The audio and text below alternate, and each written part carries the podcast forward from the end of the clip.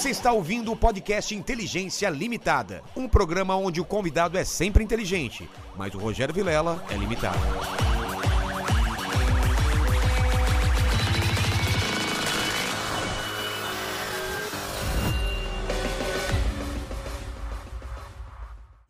Olá, terráqueos! Como é que vocês estão? Eu sou o Rogério Vilela e está começando mais um Inteligência Limitada. O programa onde a limitação da inteligência acontece somente por parte do apresentador que vos fala, porque sempre trago pessoas mais inteligentes, mais interessantes e com a vida muito mais é, calva do que a gente. Calma, hoje foi Né? boa, hein?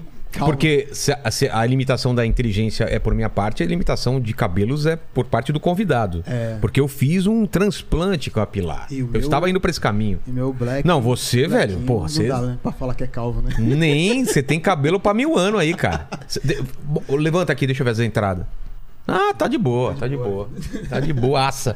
Mas antes de falar com o André, fale com o pessoal que está nessa live aí, que deve estar ansiosa aí. Ó, a galera já tá aqui, meu, bombando já. E é o seguinte, tá fixado no chat da live, como sempre. Você pode participar com pergunta, com comentário e aquele famoso jabá que a gente sempre pede. E é o seguinte, hoje a gente é aquele mesmo esquema, a gente vai responder até cinco perguntas, as melhores, e não dá pra responder todas, entendeu? É. Mas mandem. Então manda mandando, logo aí. Manda logo que a gente já vai selecionando já. Tem, e tem uma pergunta aí, ou, ou observações de uma. De uma, de uma uma assinante, da- de uma inscrita da gente que mandou pelo Instagram. Que É. Pelo é- Instagram. que você tava me falando, eu achei muito curioso. O que, que ela mandou pelo Instagram? Cadê, Paquito? Você mandou É pra a mim? Paty, né? A Paty, né? Ela falou assim, ó... é Vila- Pati o quê?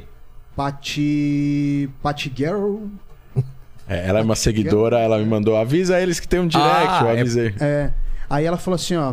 É, Vilela, precisa colocar a lista completa dos títulos do André. Vamos lá. Cientista político, escritor, coaching, terapeuta, piloto de avião, personal trainer, aspirante a músico, chefe de cozinha, blá, blá, blá, blá, blá, blá, blá, blá, blá. É uma lista gigante aqui. É Uma mesmo? Capi, uma capivara. É É mesmo? uma capivara. Chefe de cozinha? Não, ela tá exagerando. Ah, né? tá. Eu sei, cozi- eu sei cozinhar, é meu hobby, é um dos hobbies, né? Sei não, acho que. Cozinhar. Tá, É, acho que dá jogo aí, tá hein? jogando- tá dando jogo, hein? Sei não, hein? Tá querendo. Ô André, não vou pedir o, o- o presente inútil, porque é a segunda vez que você vem aqui e você vem numa, numa, numa agora numa situação complicada, né? Quando a gente falou. Bom, a primeira vez também era meio complicada, né? ah, é? Foi por causa do. Por causa- Tava por- tendo. Tava tendo a guerra contra o Hamas, É agora é a verdade. guerra Rússia e Ucrânia. Caramba, o mundo tá. Foi antes da pandemia? Foi durante a pandemia? Não, foi em maio do ano passado. Maio do ano passado, é Quase verdade. um ano. Vamos em março? Quase. Parece que não, né? É. Mais quase um ano. Aquela situação, ela, ela acalmou. É, não tem um conflito armado com, com o Hamas agora, mas assim, nunca é calmo, né? Nunca é calmo. Nunca é calmo. Mas E não, tem, não tá tendo guerra. É. né? Não tá tendo, a- não tá tendo essa- operações. E essa doideira que tá acontecendo agora, a Ucrânia, a Rússia. Como que você, você tá vendo isso? Complexo. É. É, é assim, é um, é um jogo de poder onde, na minha opinião, os russos não vão ceder até eles não tiverem a- as garantias na visão deles, né? Que a OTAN vai se expandir para o oeste. Tem várias questões aqui, né? O- a questão de eles, do Putin querer reconstruir uma Rússia imperial. Não tô falando de União Soviética. Não acho Tá. que ele acredite no comunismo. Ah, não é, não é que ele vai Não voltar. acredita no comunismo. Quem acredita? É. né? É, que agora ele talvez ele é- ele quer que a Rússia continue tendo um papel central na, no jogo de poder mundial Que veio perdendo. Que veio perdendo e o Ocidente na cabeça dos russos e agora eu não estou fazendo julgamento de valor eu estou falando Tá. como os russos enxergam o Ocidente porque eu tenho acompanhado analistas russos que são especialistas em Rússia uma curiosidade, tá? O lugar onde tem maior quantidade de, é, de russos nativos que falam russo, né? Em casa, né? É, os, é Alemanha, Estados Unidos e Israel. Ah, é?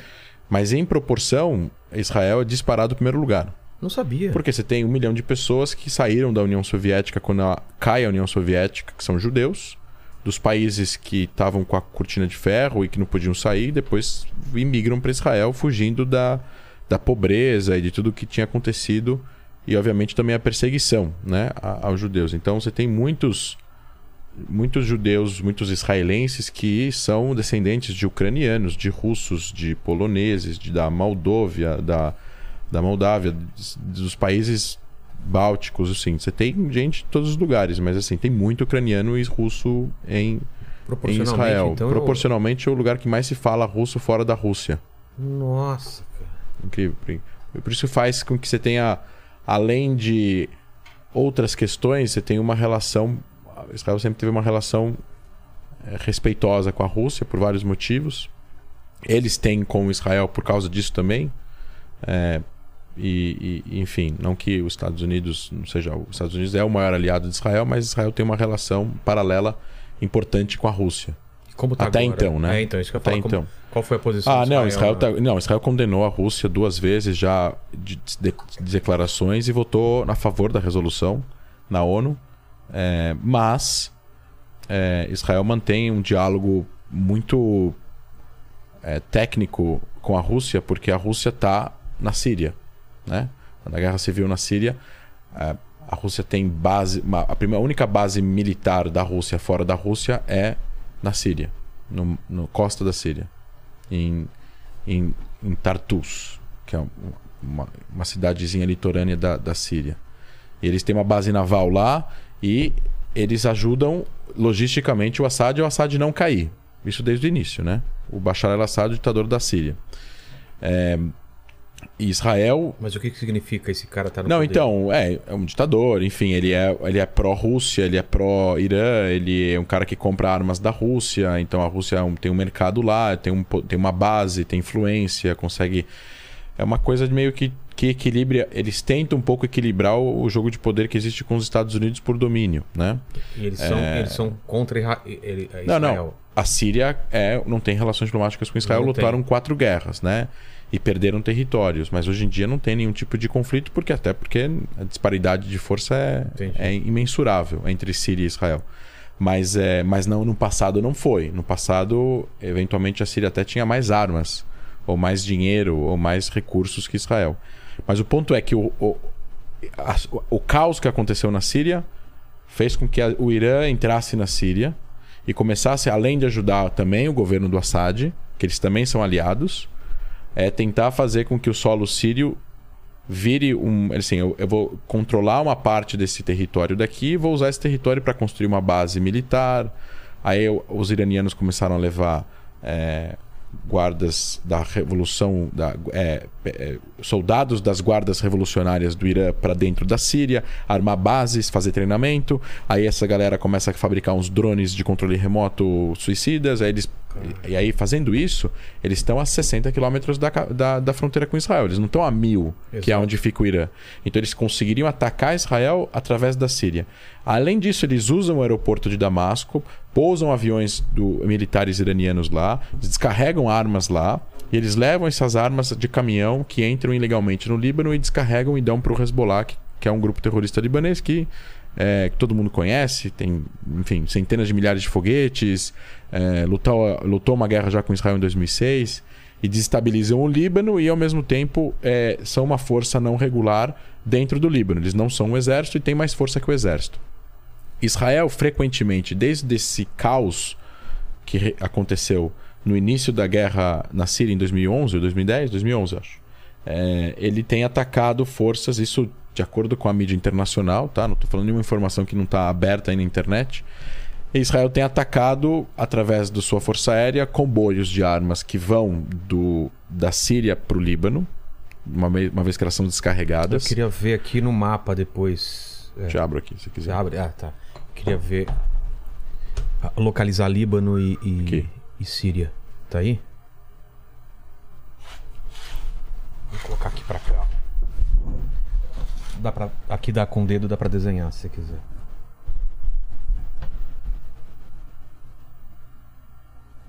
Tartus. Damasco. Pronto, aqui, ó. Pode desenhar? Pode. Tá coisado. É? Acho que é esse daqui, É né? isso, É. isso, isso. Aqui o vermelho aqui, ó. Então Israel é isso aqui, né? Tá. Essa é a fronteira com Israel. Isso aqui é Israel. Isso aqui, isso aqui, esse aqui é colina, as colinas do Golan. Israel conquistou esse território da Síria.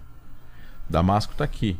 Então, na hora que os iranianos fazem bases aqui, ou aqui, ou aqui, aqui, aqui, eles mandam um drone para cá e é muito perto e atravessa, pode atravessar a fronteira. Então, Israel atira em posições iranianas aqui e impede que essas, esses comboios, olha onde é a fronteira do Líbano aqui, é muito Tá. próximo.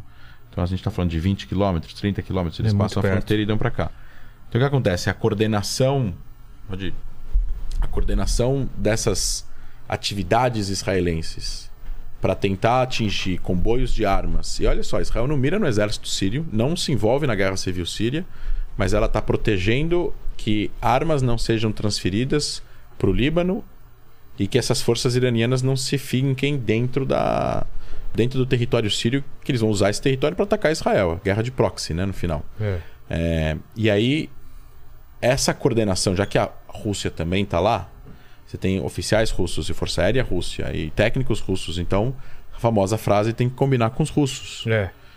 Então Israel coordena, não é uma questão de apoio da Rússia, mas Israel coordena que eles tenham com a comunicação para avisar os russos o que eles estão fazendo em relação a essas posições, para que a Rússia não seja pega de surpresa, não morram oficiais russos, não tenha um mal entendido, um, sei lá, você não viu um comboio que não é seu, que não é realmente iraniano, que pode ser russo e tal, não sei o que, para não dar nenhum problema. Essa relação é uma relação que estável já há vários anos, que foi construída com a Rússia ao longo dos últimos, sei lá, 20 anos, 10 anos principalmente, com a Rússia vendendo armas para a Síria e para o Irã, que é o mercado deles. Essas armas são armas de defesa normalmente, não de ataque, mas são armas de defesa que colocariam uma eventual necessidade de Israel agir em defesa com problemas de tentar, por exemplo, entrar no espaço aéreo sírio.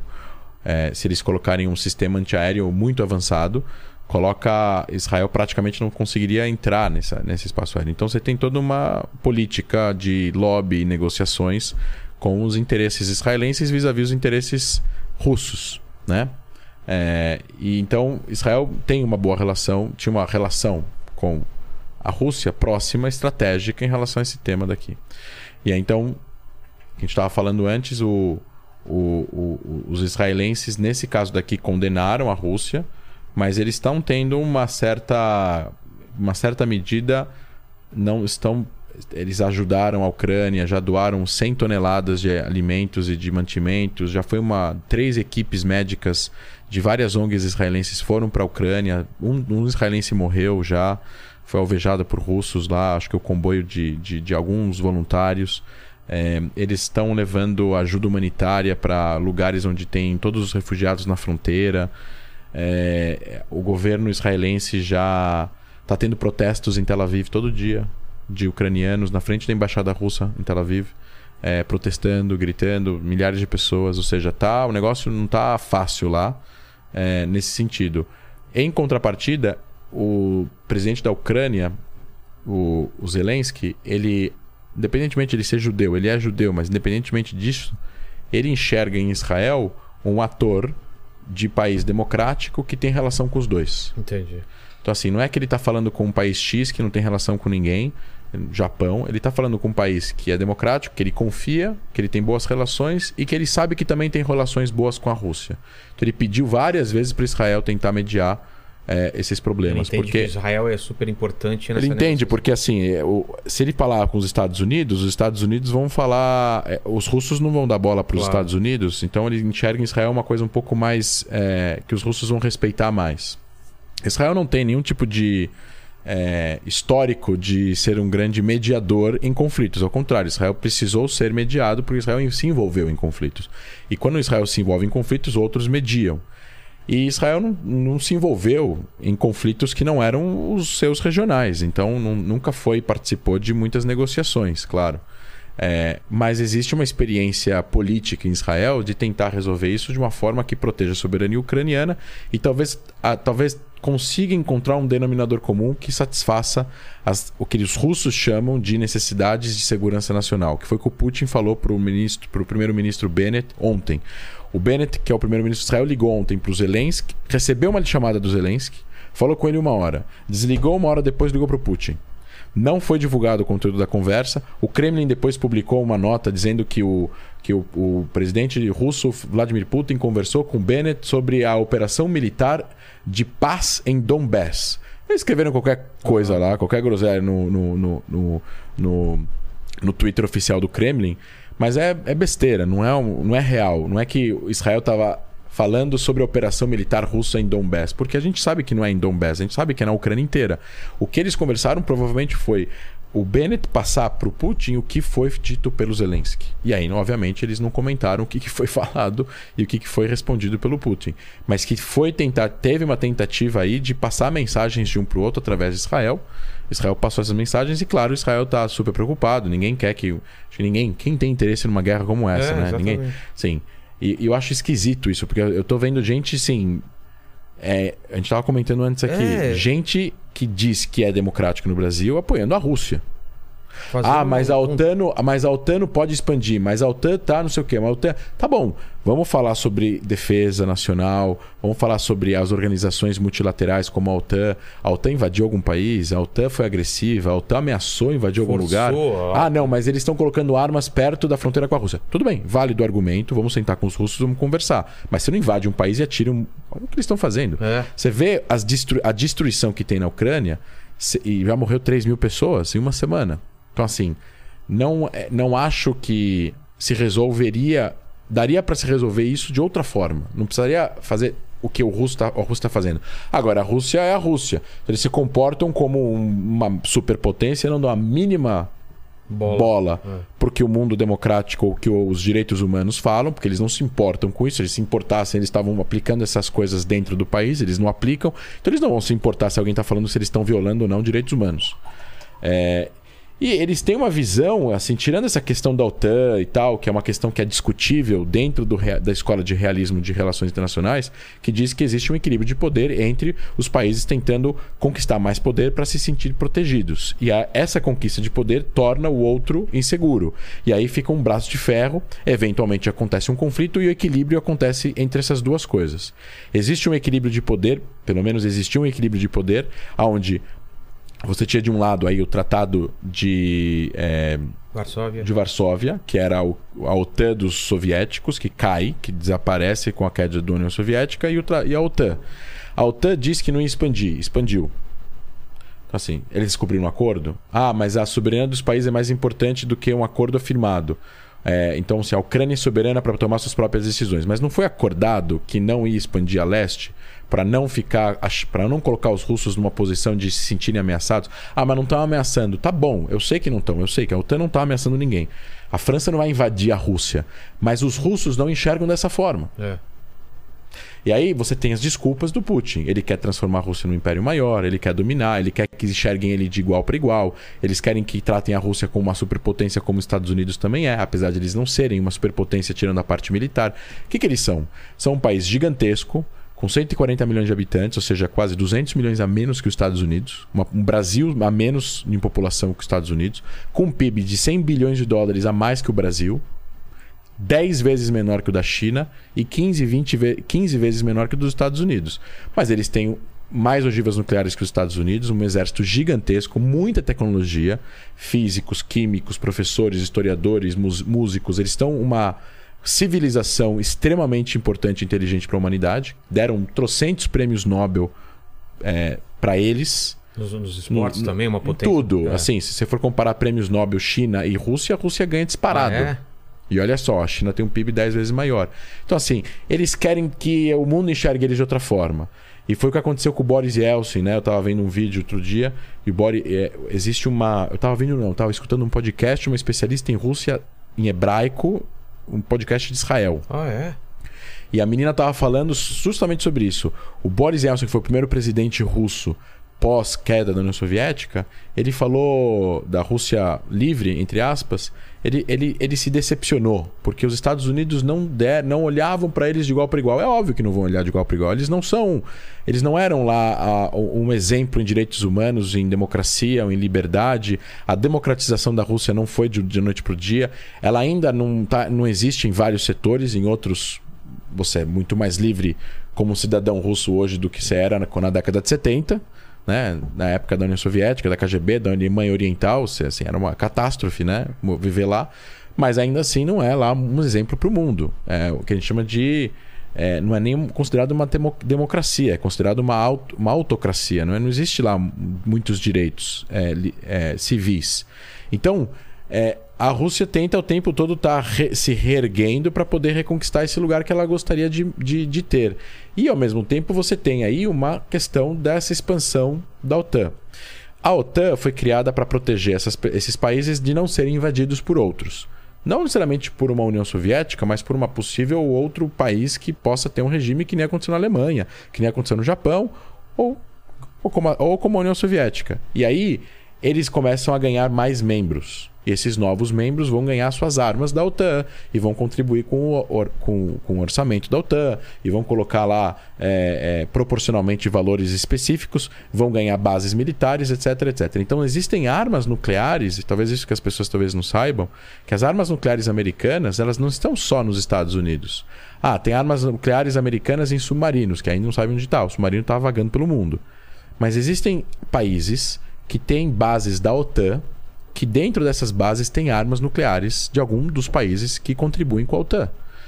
É, podem ser armas nucleares inglesas, podem ser armas nucleares francesas, podem ser armas nucleares americanas, que são os países que têm armas nucleares que fazem parte da OTAN. Então, na Turquia, por exemplo, tem 60 ogivas. Mas essas armas são dos Estados Unidos, são uma base da OTAN e as armas são americanas. Mas elas estão lá no continente. Então, assim, na cabeça dos russos, fala: bom, eu não estou colocando bombas nucleares na fronteira com o México, então não coloquem bombas nucleares com essa fronteira. Bom, devido às proporções, né? a gente pode criticar os Estados Unidos em todas as suas aventuras nos últimos 100 anos, é, que teve coisas que teve, teve ações americanas mais é, justificadas e outras que foram menos justificadas ao longo da história, mas assim, ainda é a maior democracia no mundo no sentido de liderança, no sentido de instituições, no sentido de separação de, de igreja e Estado, no sentido de independência jurídica. Lá, se você realmente cometer um crime, não importa quem você seja, não importa quem você seja, você vai ser preso. Você pode ser presidente, você pode ser um bilionário, já vimos vários bilionários sendo presos lá.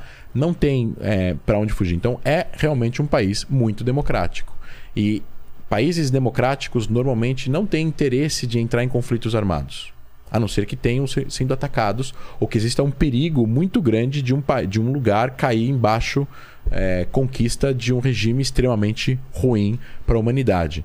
Então, o que aconteceu na guerra da Coreia, os Estados Unidos invadindo o sul da Coreia, evitou que o norte da Coreia se expandisse. Mas teve desastres como aconteceu no Vietnã, por exemplo.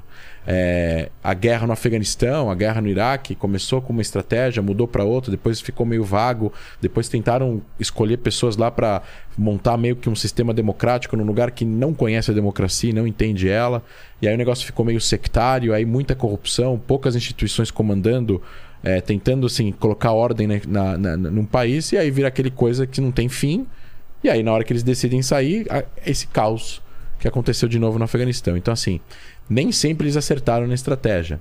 Mas eu acredito que essa expansão da OTAN para a Ucrânia foi uma linha vermelha. É, porque, pra... é... e, porque teve, a, teve a Crimeia, né?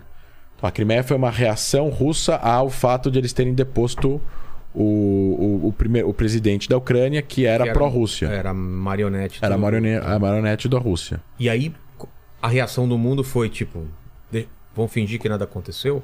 Que, que Não, fizeram época? sanções, foram aplicadas sanções, mas você tem vários níveis de sanções econômicas. Então você faz sanções para punir, mas você não faz sanções para impossibilitar que o outro continue existindo, porque aí você não está é. Você não, tá, você não tá mostrando que existem consequências, você está destruindo o outro. E aí, se você deixar o outro sem saída, ele vai latir. Mas, um, mas isso. Qual foi a, a. você acha que o, o sentimento da, da, da, da Rússia em relação a isso? A gente invadiu aqui, dominou essa parte. É, isso cria coragem. Então, cria assim, coragem, na né? hora que a Ucrânia vê que invadiram e dominaram, apesar de eles terem dito que fizeram um referendo e tal, não sei o quê, não é uma. Não é uma. É, eles... Não é um revés muito grande, né? Não, não. E outra coisa também, eles fizeram um referendo, muita pessoa, muitas pessoas não puderam voltar, votar nesse referendo. Foi uma coisa meio estranha e fizeram um referendo só num território desse tamanho. A Rússia enxerga na Ucrânia um espelho da sua cultura e da sua civilização. E eles gostariam que. Muitos russos acham que a Ucrânia, na verdade, é uma extensão da Rússia. É que, assim, a gente poderia fazer essa analogia sem armas e sem discurso de ódio entre Argentina e Uruguai. É. Né? Então, assim, é muito parecido realmente a civilização, a cultura, a etnia e a formação desses dois países, diferentemente do Chile e da Argentina, diferentemente da, do Paraguai com a Argentina e por aí vai. Então assim, mas se você acrescentar aí Guerra Fria e tudo o que aconteceu naquela região, a Ucrânia é, faz parte da história da existência da Rússia. Do povo russo, né? Exato. É, Começa lá. Começa lá, Kiev já era uma é. cidade super desenvolvida, enquanto que Moscou era um vilarejo minúsculo. Exato. Então eles enxergam. Então, além da OTAN, tem tudo isso. Não, e tem E aí também. vai- E, e- uma coisa que eu não entendo é o seguinte: a- as outras antigas eh, repúblicas eh, da, da União Soviética que, que, que são anexadas à OTAN e, e, e Rússia ficou de boa. Por que que. ah, Por causa chega- bom, o tamanho da Rússia. Você está falando da Eslováquia, da Eslovênia. Não, lá pra cima, isso, né? É, os, Bal- os, é, os, os Balcãs, né? Os, os- é, o- é, Aqui, ó. Cadê? Aqui.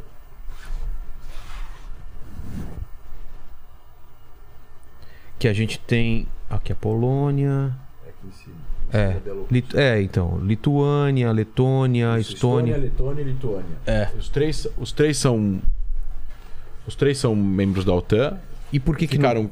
Ah, porque essas expansões talvez foram numa fase onde a Rússia ainda não estava forte. Ah, entendi. Ainda não tinham reservas. Ainda não tinham, não, não tinha uma situação geopolítica Mas foram confortável para que eles. foram- que foram- caindo. foram caindo. Eles não tinham uma relação que eles têm hoje com a China, que a China hoje é a esponja deles, com PIB 10 vezes maior. Eles não tinham planejado ainda como fazer essa. essa aguentar as sanções para poder ter alternativas.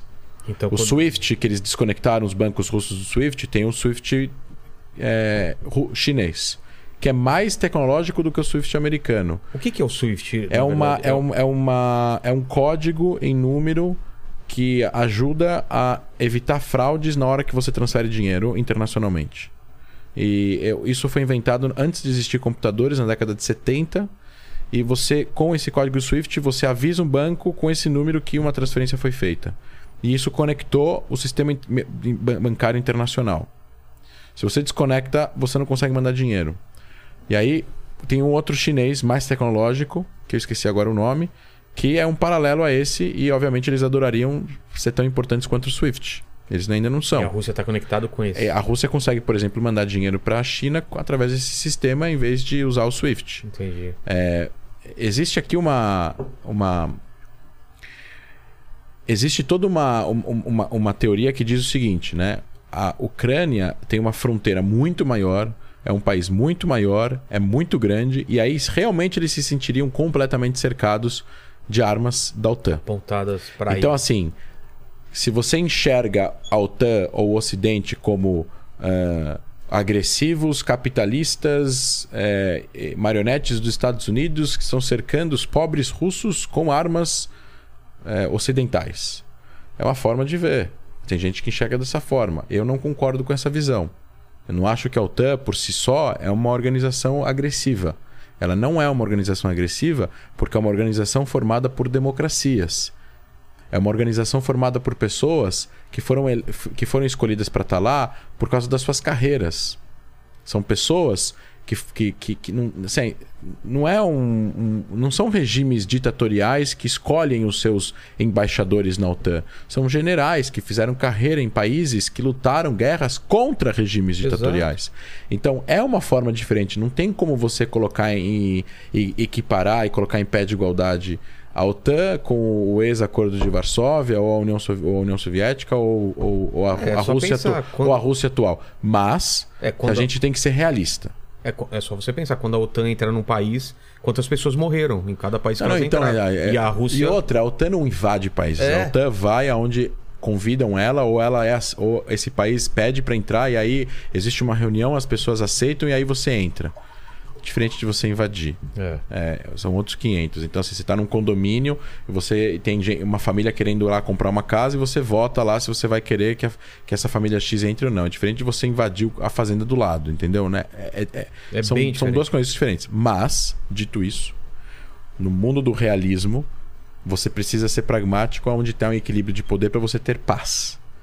Então, se a paz é o equilíbrio, então, mesmo tendo razão, você quer ter paz ou quer ter razão? Então você quer ter paz. Então, tendo paz, você vai ter que ceder um pouco da razão.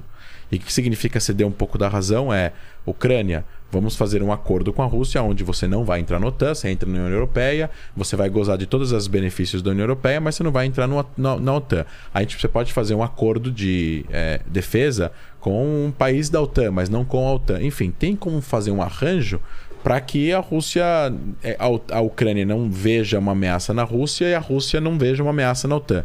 A questão da Crimeia é uma questão de reação da, da, do, dos russos para o que estava acontecendo em relação aos governos. E aí você tem toda a discussão interna da política da Ucrânia. Você tem dentro da Ucrânia pessoas que se identificam com a Rússia. Você tem pessoas na Ucrânia que se identificam como ucranianos. Exato. Você tem gente na Ucrânia que vive em vilarejos super afastados, onde você tem um sistema pouco democrático, autocrata. Você tem corrupção, você tem grupos neonazistas, que nem tem aqui, que nem tem em outros países. Mas lá, então, porque essa o, galera. O Putin é, colocou isso como, como um dos, dos motivos. Ah, mas isso é uma, for... é uma propaganda. Propaganda, né? Propaganda. É uma narrativa que ele criou. O, o Kremlin, a, a televisão estatal russa, está divulgando que as ações militares da Rússia são pequenas, limitadas apenas nas zonas separatistas. Não está mostrando as imagens nada, de destru... destruição? Nada, nada, nada, nada. Nossa. Nada. E que morreram 450 soldados. Morreram... O Zelensky falou 9 Fala, mil. Eu ouvi falar 6 mil, é. É, mais ou menos por aí. Mas não morreram 450. Parecendo Coreia do Norte, né? Não, então, ele não vai vender a ideia de 6 mil soldados mortos, ele vai ter que começar a ter problemas internos lá em casa, né? Então, toda ditadura faz isso. É. Né? Todo mundo mente. O, o Maduro mente, o, a família Castro mente, o cara da, do o Assad lá na Síria é, mente. Na Coreia do Norte também. O cara da Coreia do Norte mente. Tudo uma maravilha. Quando tem Olimpíada lá, no, a galera da Coreia do Norte, ele não mostra na televisão estatal da Coreia do Norte que a Coreia do Norte ganhou 20 medalhas de ouro. Ah, é? Ele cria uma realidade cria. paralela. Cria, é. Mas você, você vendo de fora, você acredita nessa narrativa da OTAN ou você acha que é alguma coisa a mais os motivos do Putin? Não, então ele tem motivos a mais que não é só a questão da OTAN. Ele tem essa gana, é que eu acho é que eu, é que eu acho que se tivesse entrado numa negociação há 20, há 20 meses atrás, há 15 meses atrás, e não peitado dessa forma, talvez ele teria isso evitado talvez um conflito armado, mas que existe um problema que tem que ser negociado. Mas assim, nada justifica o que ele está fazendo, claro. Nada justifica o que ele está fazendo, nada justifica essa agressividade e nada justifica essa dor. A Ucrânia é um país independente, é um país dentro das nações. Ela é reconhecida pela lei internacional como um, como, como um Estado soberano. Você invadir um país que é soberano sem ele ser ataca ter atacado é uma violação do direito internacional. Ele dizer que a Ucrânia é parte da Rússia ou que a Ucrânia não teria existir é uma violação dos direitos humanos, porque você não pode tirar direitos políticos que já existem de uma população. Essa população gosta de direitos políticos, você não pode chegar e tirar esses direitos políticos dela. Então agora a Ucrânia faz parte da Rússia, esses ucranianos vão votar onde? Nas eleições russas, mas eles não querem, eles querem ser independentes.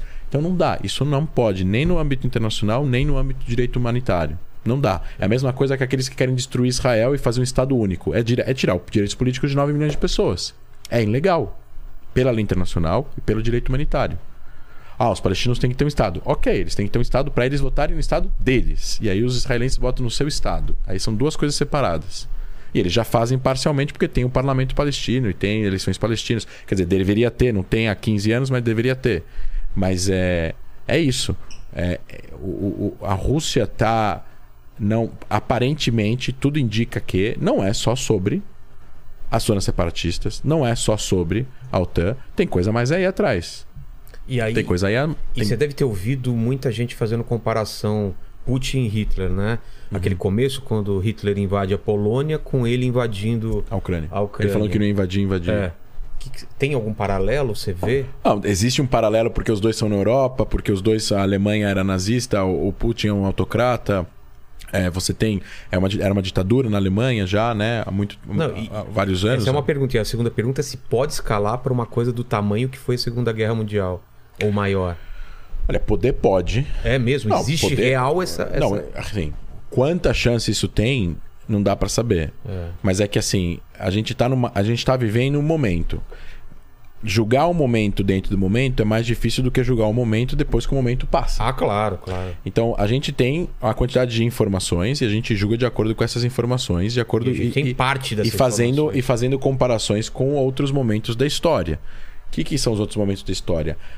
O Hit, quando o Hitler encontra com, com o Chenald lá, que era o primeiro-ministro da Inglaterra, e o, e, e, e, o da França, e ele fala, e saem com a garantia de que ele não vai invadir a, a Tchecoslováquia, ele vai invade, e depois ele vai invadir a Polônia.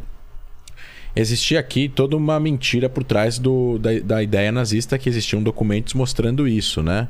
Mas a quantidade de inteligência que. A, a quantidade da.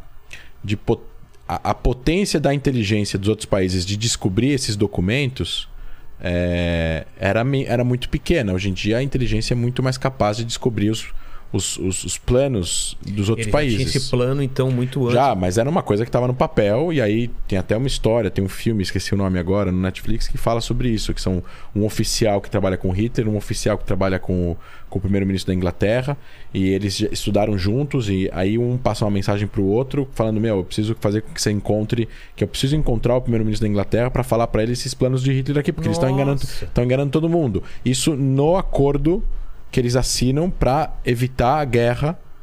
E aí passa dois meses, três meses e ele invade ele a Tchecoslováquia. Ele querendo ganhar tempo, na verdade. É, ele estava querendo fazer com que a atenção fosse para outro lado.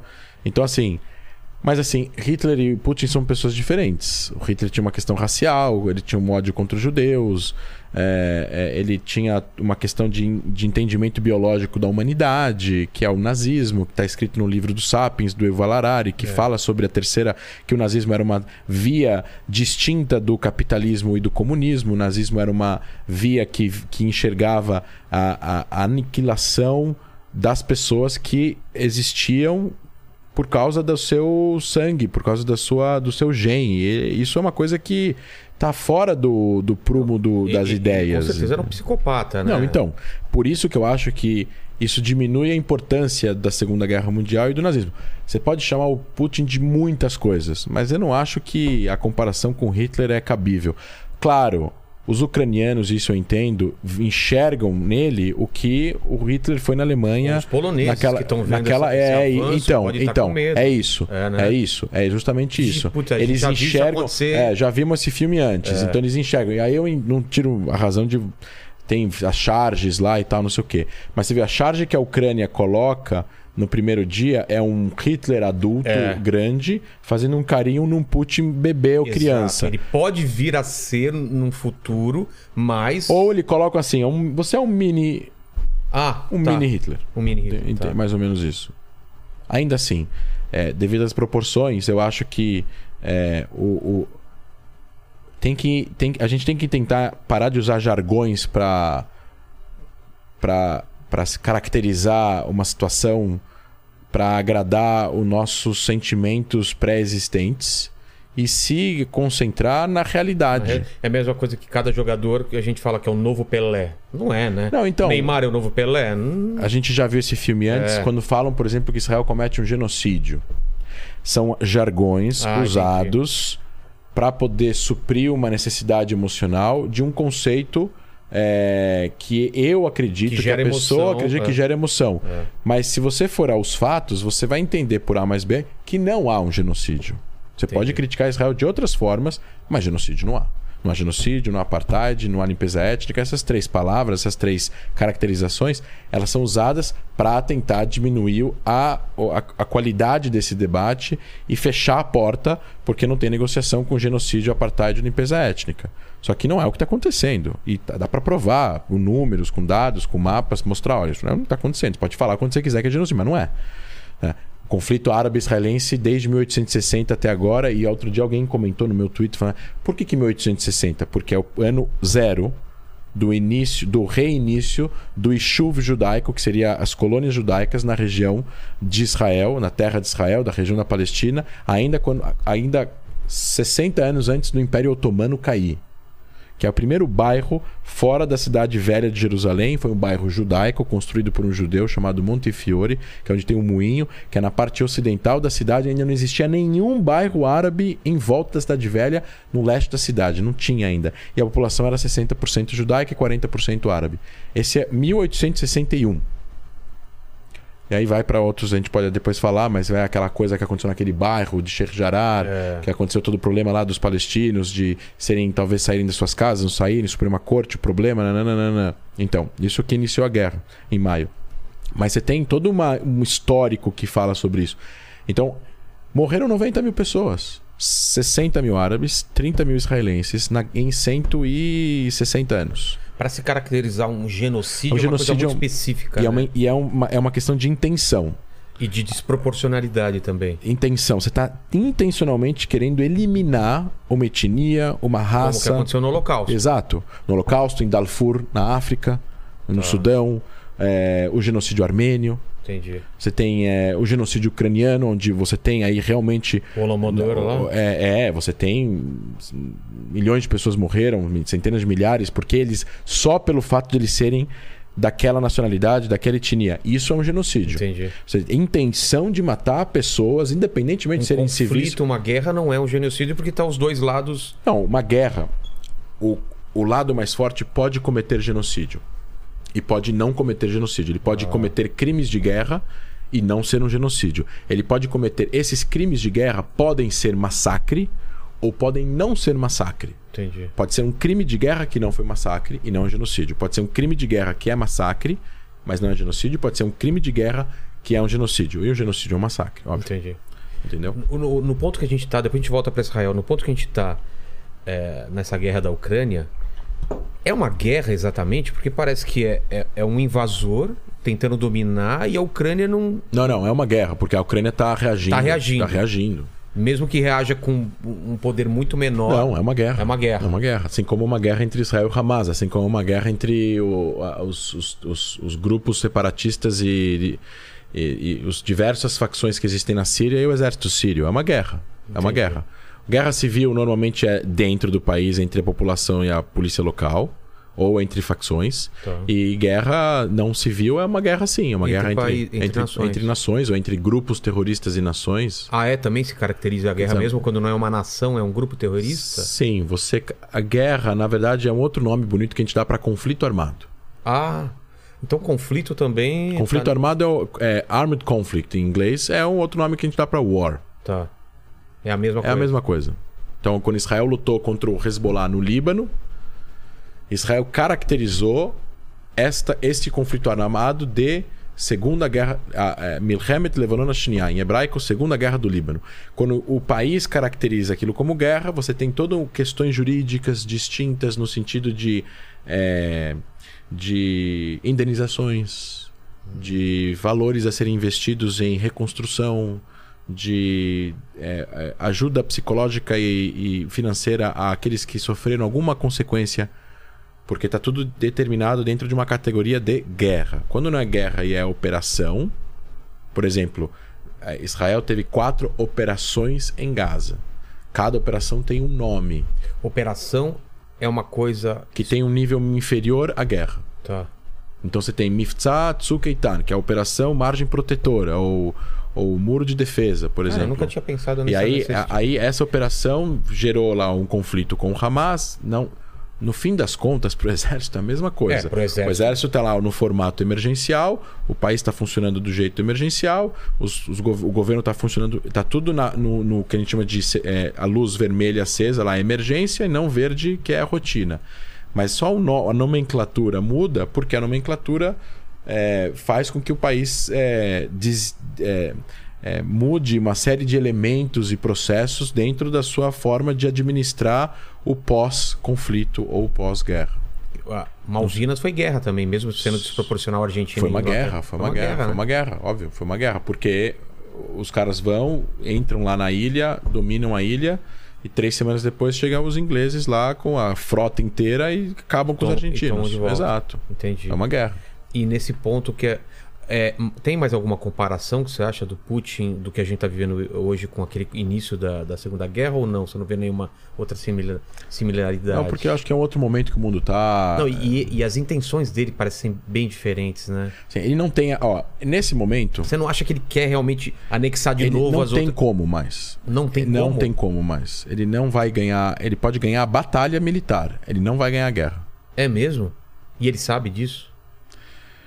Ele está começando, assim, as, as- os analistas que a gente tem estudado, nós cientistas políticos, eu, Guilherme Casarões, que eu te falei, o, o Rock, o professor Rene, todas essas pessoas estão lendo várias coisas de vários Claro, lugares, não sei o quê. E, o que, entender, e o né? que mostra é, existe aqui uma série de parâmetros que o Putin tinha colocado e que não foram cumpridos. Ele tinha um, um Uma série de parâmetros. Ah, ele, é? ele achava que o mundo não ia reagir como reagiu. Ele achou que a Ucrânia ia cair mais rápido. Ele achou que ia morrer menos gente. Ele achou que ia ter mais A verba. resistência ia ser menor. É, Ele achou que ele podia ter acesso aos 650 bilhões de dólares nas reservas. Ele achou um monte de coisa que tudo foi por água abaixo.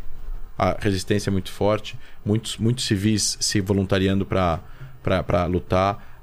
A reação do Ocidente econômica foi assim completamente 20 vezes pior do que ele achou que ia ser. Cortaram a Rússia do mundo praticamente. Não consegue mandar dinheiro, não consegue receber dinheiro, não consegue voar para fora, não consegue voar os aviões russos para fora.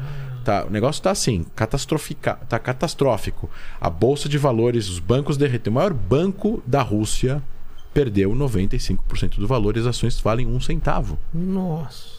Mas você acha que ele não imaginava Derreteu, que tá poderia derretendo. acontecer isso? De- dessa é um forma. tão absurdo. Não, porque quando você faz isso com uma economia que já está integrada à sua economia, de uma certa forma, você dá dando um certo tiro no pé. Ah, entendi. Ele achou, os caras não vão fazer isso porque vão afetar a própria... E vai- tá afetando. Mas E tá é- afetando? Tá, tá afetando. Obviamente, se afeta o gás que vai para a Alemanha, a Alemanha depende do gás russo, se afeta os fertilizantes, se afeta o petróleo, se afeta o preço do petróleo. A Rússia é um dos principais produtores de petróleo, então se afeta o preço. Aí eles dependem de um preço.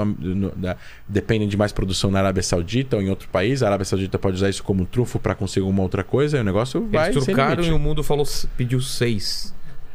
Não foi? foi Não joga o truco, mas é isso. Ah, é? ah, então pra ele não entendeu nada do que eu falei. Mas não é isso. Exatamente. Não, ele mas- meteu um truco, os caras Não, falaram não. Mas, é- é- mas o cara fez um all-in e os Estados Unidos falou, então paga. É, então paga. Deixa eu ver suas cartas. Aí o cara tá com Não, mas é- Royal Street isso Flash parece lá. que é meio claro, né? Eu não tenho nenhum entendimento de guerra ou de estratégia, mas eu acho que ele es- esperava dominar a Ucrânia muito mais facilmente, né? Porque tá demorando. Foi Ele achou que ele achou vem? que ia É, cair, ele achou que ia cair muito rápido. Ele achou que talvez o mundo ia convencer a Ucrânia de desisto ou talvez que o presidente ia fugir É. e aí isso é uma coisa mais suave, mas não tá sendo. E não só isso, você vê que ah, hoje em dia com a internet, com as mídias sociais e com não sei o que, o apoio popular à Ucrânia tá tão grande, o apoio ao Zelensky tá tão grande. O cara é virou um assim, É, ele virou- ele virou o Nelson Mandela. Exato. É, ele tá assim, ele tá numa, numa, numa, numa posição tão de líder do mundo livre e que as pessoas estão agora sentimentalmente se identificando com a Ucrânia e falando: Meu, é- imagina se fosse aqui, né? Imagina se fosse aqui um país ditatorial tentando invadir o. Te... E assim, agora não importa. E aí o que acontece? Não importa os motivos, não importa se ele tinha razão em relação ao, à OTAN. Não, esquece. Tô falando em relação É. à guerra. Mas o argumento dele da defesa, que foi o que ele falou no telefone para o primeiro-ministro, ele falou: fa- é, ele, os interesses nacionais russos, de, de segurança nacional russa. Mas você fala assim, mas a Rússia precisa de manter os seus interesses de segurança nacional? Eles se sentem ameaçados, eles se sentem vulneráveis, eles se sentem desse jeito. A gente pode não entender isso, porque a gente não passa essa situação de vulnerabilidade, de ameaça de segurança nacional aqui no Brasil, porque a América Latina está isenta desse tipo de problema. Mas eles sim, eles sentem. E já teve invasões por aquela parte da, da, da, da Europa em solo russo, e é uma. É um, é um, é um, é um, uma geografia muito reta, sem montanha. É, facilmente. Sim, facilmente acessível, com, onde tropas terrestres invadiriam facilmente, Facilmente. chega e é muito próximo de Moscou, é muito mo- próximo de São Petersburgo, é muito próximo onde está a maior parte da concentração da população russa, que é a oeste do país. Então eles se sentem muito vulneráveis. Eles têm razão em se sentir vulneráveis? Talvez não, mas eles se sentem. Então assim, é, é uma questão de visão de dentro do país para fora que precisa ser entendida de uma forma é, técnica. Não estou entrando agora na parte ideológica dele achar que a Rússia tem que agora virar um, um, um superpoder e que os Estados Unidos têm que olhar para eles de igual para igual, etc, etc, etc. Então, assim, é, existe aqui uma, uma- um sentimento de humilhação, talvez. Talvez um uma sen- nostalgia da época.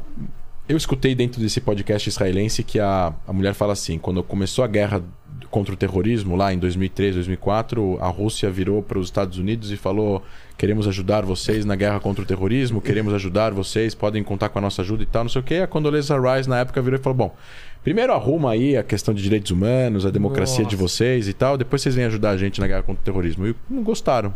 É. Não gostaram dessa de- desse, de- de- de- dessa forma de conversa onde você é superior e a gente é inferior. Entendi. Não gosto, porque a gente também é uma potência, a gente é o maior país do mundo, a gente é uma potência nuclear, vocês têm que tratar a gente de igual para igual. E aí os Estados Unidos mandou a Rússia fazer lição de casa. Entendeu?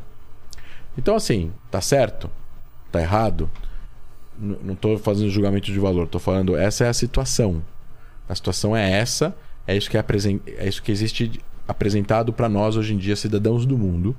Nós temos aqui é, uma potência absoluta, que é os Estados Unidos, que, e, uma, e uma potência regional, uma potência mundial, mas uma potência regional, é, lutando uma guerra onde ele acha que ele está fazendo algo que vai proteger a sua segurança nacional. Eu não acho. Eu acho, acho que a- o cenário para a Rússia é completamente diferente hoje em dia. Eles não vão conseguir ficar dentro da Ucrânia, vai morrer um monte de soldado, vai ter emboscada, vai ter coquetel molotov, os soldados vão ficar com medo, vão começar a matar civil, começar a atirar no... Eu escutei hoje na rádio que eles estão atirando nos prédios Porque eles não onde eles sabem. passam. Porque eles não sabem se vai vir um coquetel molotov, não Nossa. vai, vai explodir, não vai explodir e tal. Eles estão atirando nos prédios. Então, tá, a destruição é forte nos prédios. Estão com medo. Né? Os- os- o- e e assim, vai virar um cemitério de russos. E aí vai criar um, um- sentimento anti-russo tão grande na Ucrânia que assim, eles não vão conseguir dominar um território desse tamanho, com essa quantidade de população de 40 milhões de pessoas, de forma hostil por muito tempo vai ser inviável para eles isso. Eles vão ter que sair da Ucrânia uma hora. E, e- e mais cedo ou mais tarde. Eles não têm tanta grana para sustentar essa guerra por muito tempo, vai começar a trai- trai- trazer problemas econômicos para a Rússia, aí vai ter pressão interna. Não só dos oligarcas, que já tá tendo, Já tá tendo. já tá tendo, já tá tendo. Os caras estão Já- ganhando menos, né? Teve um cara que já falou que dá um milhão de dólares pro prender o Putin, vivo ou morto. Eu vi isso. O, Eu achei que era o, meme, é Abramov- verdade, o então. Abramovich vendeu o Chelsea. Falou que vai doar o dinheiro para caridade na Ucrânia. Já teve 40. Até anteontem, os oligarcas russos perderam um valor de 50 bilhões de dólares em valor. Cara. É bastante dinheiro. Se juntar todos. E aí você começa a ter a população interna, né? É. A população interna, assim, porque você fecharam, Tão fecharam, abafando, né? fecharam o Facebook, o Twitter, daqui a pouco vão fechar outra coisa, daqui a pouco vão fechar o WhatsApp, daqui a pouco vão fechar a internet. Complicado você fechar tudo isso e ficar esperando que a população fique ok com você, não faça nada. Você não tá na, na década de 70 na União Soviética que não existia é, Essa facilidade de você se parâmetros. informar. Agora tem parâmetros. É. Os russos vão sair na rua, começar a gritar, vão começar a fazer baderna, começar. Pô, eles estão perdendo, eles vão começar a perder o, a, a evolução da liberdade econômica e. é, que eles ganharam nos últimos 30, 40 anos. 30 anos, 30 e poucos Não, anos e pior, e pior, o que eles estão fazendo, o que, que vai acontecer? A Alemanha e outros países falam, meu, a gente não pode mais depender do gás da, de. da Isso já, Alemanha. isso já, já tá sendo feito. Então, eles estão fazendo uma coisa que, que é pior pra eles, que os caras vão falar, não vamos mais depender deles, cara. Tem até uma. Fertiliza- Eu acho que foi o, eu acho que foi o Rene que publicou. O Rene publicou uma coisa interessante. Teve um acidente nuclear no Japão Sim. em 2014. Ele falou aqui. Ele falou aqui. Falou aqui. Aí Ele, a, ele a- falou aqui, mas eu vi ele falando em outro lugar. a Alemanha vai e, e fecha todas as- Exato, as, com as medo, usinas. com medo das, do- de vazamento de acidentes. É, e a aí, população com- foi e aí junto. começa E aí começa a trazer o gás. É. pra- Agora, realmente, teria que encontrar uma tecnologia para tentar fazer com que a energia nuclear, que é a mais saudável que existe, para parar de depender da energia de gás da, da Rússia. Aí é uma questão. Mas, volto e repito, isso pode ter uma consequência. Quanto mais integração econômica, menos chances de guerra. Exato. Se você, a- se Você você, isola. se você isolar e apertar os russos a tal modo, pode ser que os russos virem um leão muito bravo que você fique incontrolável. Então, por exemplo, a Coreia do Norte. Estão totalmente desconectados, mas são uma potência eco- nuclear e estão lá causando seus problemas de vez em quando. Imagine Cuba com armas nucleares. Nossa. Imagine o Irã com armas nucleares. É. É, que tá o problema com o Irã. É a mesma coisa. Então, assim, você tem que deixar. Você tem que. Quando você tá fazendo estratégia de combater o teu Nossa, é inimigo, muito complicado você isso, combate o seu inimigo, mas se você sabe que esse inimigo não pode ser destruído, você combate ele, mas você não deixa ele sem opções. E, obviamente, você não humilha ele. É. Então, vou dar um exemplo é, prático. Em 2007, Israel, Israel descobre que a Síria estava fabricando, estava construindo um reator nuclear de água pesada. Água pesada é um reator nuclear que gira através de água, tem que ser perto de rios ou de saída de mar, e a velocidade que a água gira centrífugas é tal que o urânio enriquecido numa centrífuga como essa não vai ser menor que 90%. E para você fazer energia nuclear, você precisa de 10, 15% ou 5%. Então, para você enriquecer urânio a 90, você não tem outro motivo a não ser energia para uma bomba atômica, que você precisa de 95%. Então, quando Israel, é, enfim, tinha um general, posso contar a história rapidex, porque Claro, é claro, interessante. tinha um general sírio que chamava General Suleiman. Não tinha uma foto dele. 20 anos. A inteligência de Israel, a inteligência americana sempre foi ficou atrás um pouco para saber onde esse cara ia e não conseguiu uma foto atualizada dele. Esse cara viajou para Áustria, para Viena, e o governo de Damasco, o governo sírio, tinha um apartamento lá. Não sei se ele estava visitando a amante, o que ele estava fazendo. Ele foi para o apartamento dele em Viena, saiu. Aí entrou seis ou sete agentes do Mossad israelense, o Serviço Secreto de Israel, viram, é, encontraram o computador dele, colocaram lá o- um pendrive que puxa a informação em não sei quantos segundos, tipo Missão Impossível Sei. puxou tudo, deixou tudo no lugar, limparam os digitais, tal, não sei o que, nananã, foram embora. Chegaram em Israel, abriram o que eles pegaram e encontraram lá umas 15, 20 fotos de o que parecia ser uma construção cilíndrica e que em volta tinha uma construção quadrada. Nossa, total Ou filme. seja, eles estão de escondendo espionagem. essa construção através de uma construção quadrada, porque dentro tem uma construção cilíndrica. Aí chegou-se à conclusão que eles estavam construindo um reator nuclear de água pesada. Aí, obviamente, Israel, aí o chefe do Mossad na época, Meir Dagan, viaja para os Estados Unidos, vai encontrar com o Bush, pega, tira, coloca salão oval, coloca, os sírios estão construindo um reator nuclear, água pesada, não sei o quê. Aí Bush falou, vamos avaliar, não sei o quê, nananã. Volta para volta para Israel. O, aí o primeiro-ministro de Israel fala com o Bush, fala, não, vou te mandar a Condoleezza Rice aí, que era a secretária de Estado. Vocês vão fazer uma conferência de imprensa e vocês vão denunciar para o mundo o que, que os sírios estão fazendo e eles vão ter que parar com isso. E o Amrit falou, Mr. President, eu vou ter que ser responsável pelo futuro e a segurança da minha nação. Eu te agradeço muito, muito obrigado. Desligou o telefone e dois dias depois Israel destruiu o reator nuclear sírio. Essa ação. Mas que- por que, que eles não quiseram esperar? Porque. Porque Israel precisava agir. E, e, e, e, o- e, o Tava pro- em, que, em que pé que tava? tava as pronto para funcionar Ah, em é? semanas. Caramba, já tava então. Tava. Então, assim, eles agiam ou o negócio ia virar. E, e o negócio ia começar a funcionar, e aí é problema, porque pode ter vazamento nuclear, Claro. vai morrer gente, etc, etc. O negócio ainda tava, dava tempo de, de destruir antes de começar a funcionar. E, e, e, assim, a decisão israelense, apesar de talvez contradizer a vontade americana, foi em, em relação aos, aos seus interesses de segurança nacional. Os sírios atacaram a falar assim: ah, mas por que, que os sírios não podem ter então? Porque o Síria é um país ditatorial, é um país que persegue as suas populações minoritárias, ou persegue, a- a- no caso, a Síria em si é uma minoria que domina uma maioria. É um país que atacou quatro vezes Israel em guerras que nos- nas primeiras duas foram guerras totais, eram guerras de eliminação, não eram guerras defensivas, eram guerras ofensivas. Então Israel se vê acuado a reagir com os- o seu vizinho de 50 quilômetros para cima na fronteira com uma arma nuclear. Israel agiu, e a- o exemplo que eu queria trazer é o, é o que, que você faz para possibilitar o teu oponente a receber o, o- esse ataque e não reagir, para não É. transformar isso numa E- guerra. E você falou também em humilhação, né? E não Então, humilhar. então, o que acontece? Quando Israel faz isso, Israel não anuncia. E eles fizeram uma série de, eh, de protocolos e elementos para deixar os sírios eh, absorverem esse ataque e não precisar reagir por honra ou por que, ou porque foram humilhados. Porque se você humilha um país ou o governo desse país, e esse país é um país ditador, ditatorial, para ele conseguir manter- se manter no poder e não ter um golpe ou não reagir por raiva, você precisa deixar que ele entenda que ele não precisa reagir para manter a sua moral intacta. E que aquela, aquela, aquele ataque não vai escalar Não, não, uma é- coisa pontual. Então, Israel, assim, aquele ataque aconteceu, ninguém sabia o que tinha acontecido. Não foi divulgado Na nos época não jornais. saiu em nenhum lugar? Não, saiu que. No primeira notícia que saiu foi que caíram é, tanques de gasolina de caças israelenses em solo turco. Vazios. Depois apareceu que foi destruído alguma coisa na Síria.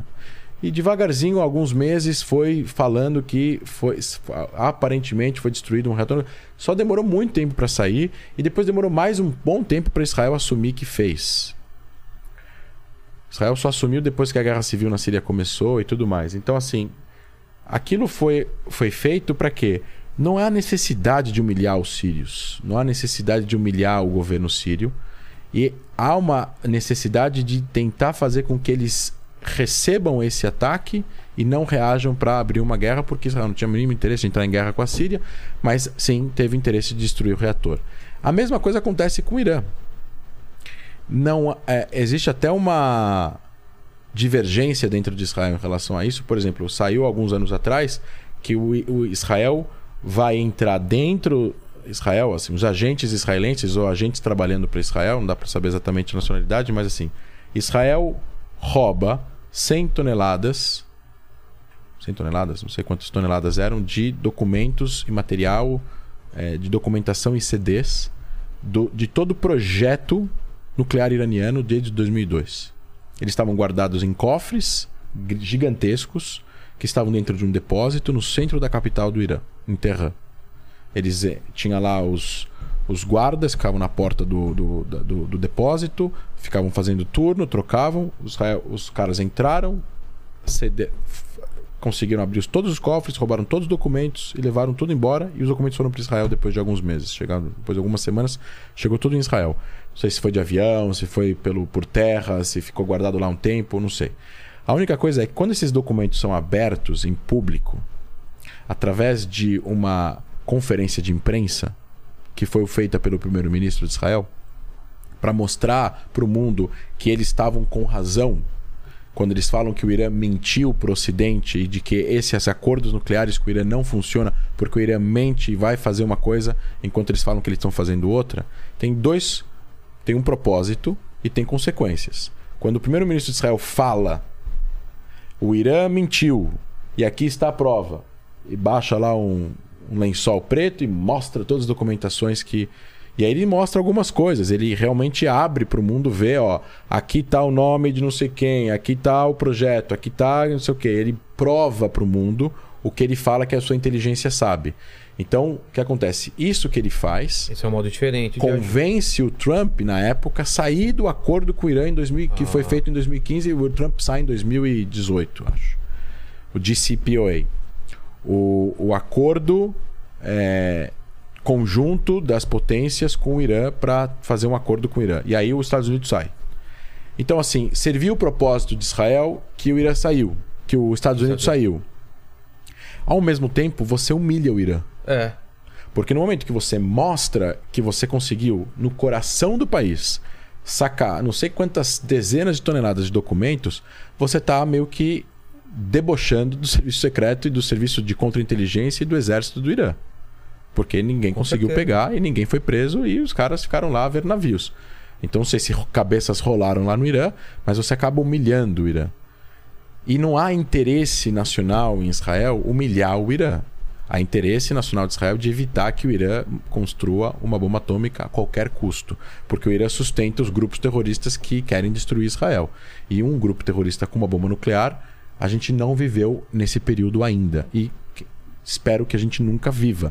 Mas se a gente viver num período onde você tem um grupo terrorista com uma bomba nuclear, a gente vai ter uma nova ordem mundial de insurgência e de violência, porque é muito perigoso.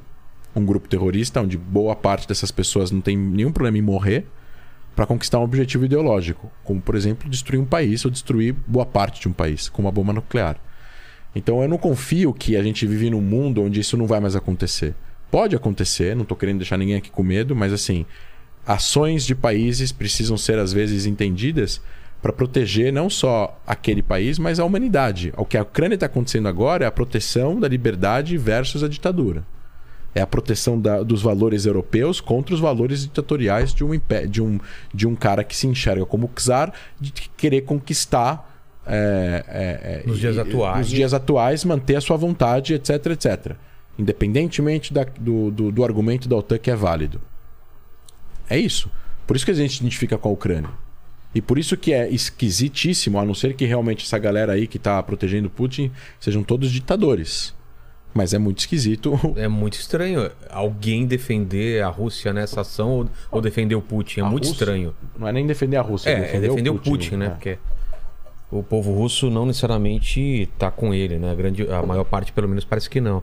Mas você me deixou preocupado quando você fala desse lance de envergonhar, porque o final dessa guerra pode ser uma coisa que envergonhe Putin e, consequentemente, o, o país. Isso pode gerar uma então, coisa. então, o que vai acontecer, eu acho que as negociações, que hoje teve a, terce- a segunda rodada, eles concordaram em um corredor humanitário e concordaram numa terceira rodada. Aí acho que, acho que a partir do momento que vai ter uma terceira, quarta rodada, as partes podem ficar um pouco mais maleáveis, de acordo com o resultado do que está acontecendo, e isso eventualmente pode chegar a um acordo de, de cessar fogo e posteriormente de retirada das forças russas. Acredito eu que o que vai acontecer é eles vão acabar saindo, a Ucrânia vai aceitar ser neutra em relação à OTAN e vai entrar no mercado comum europeu.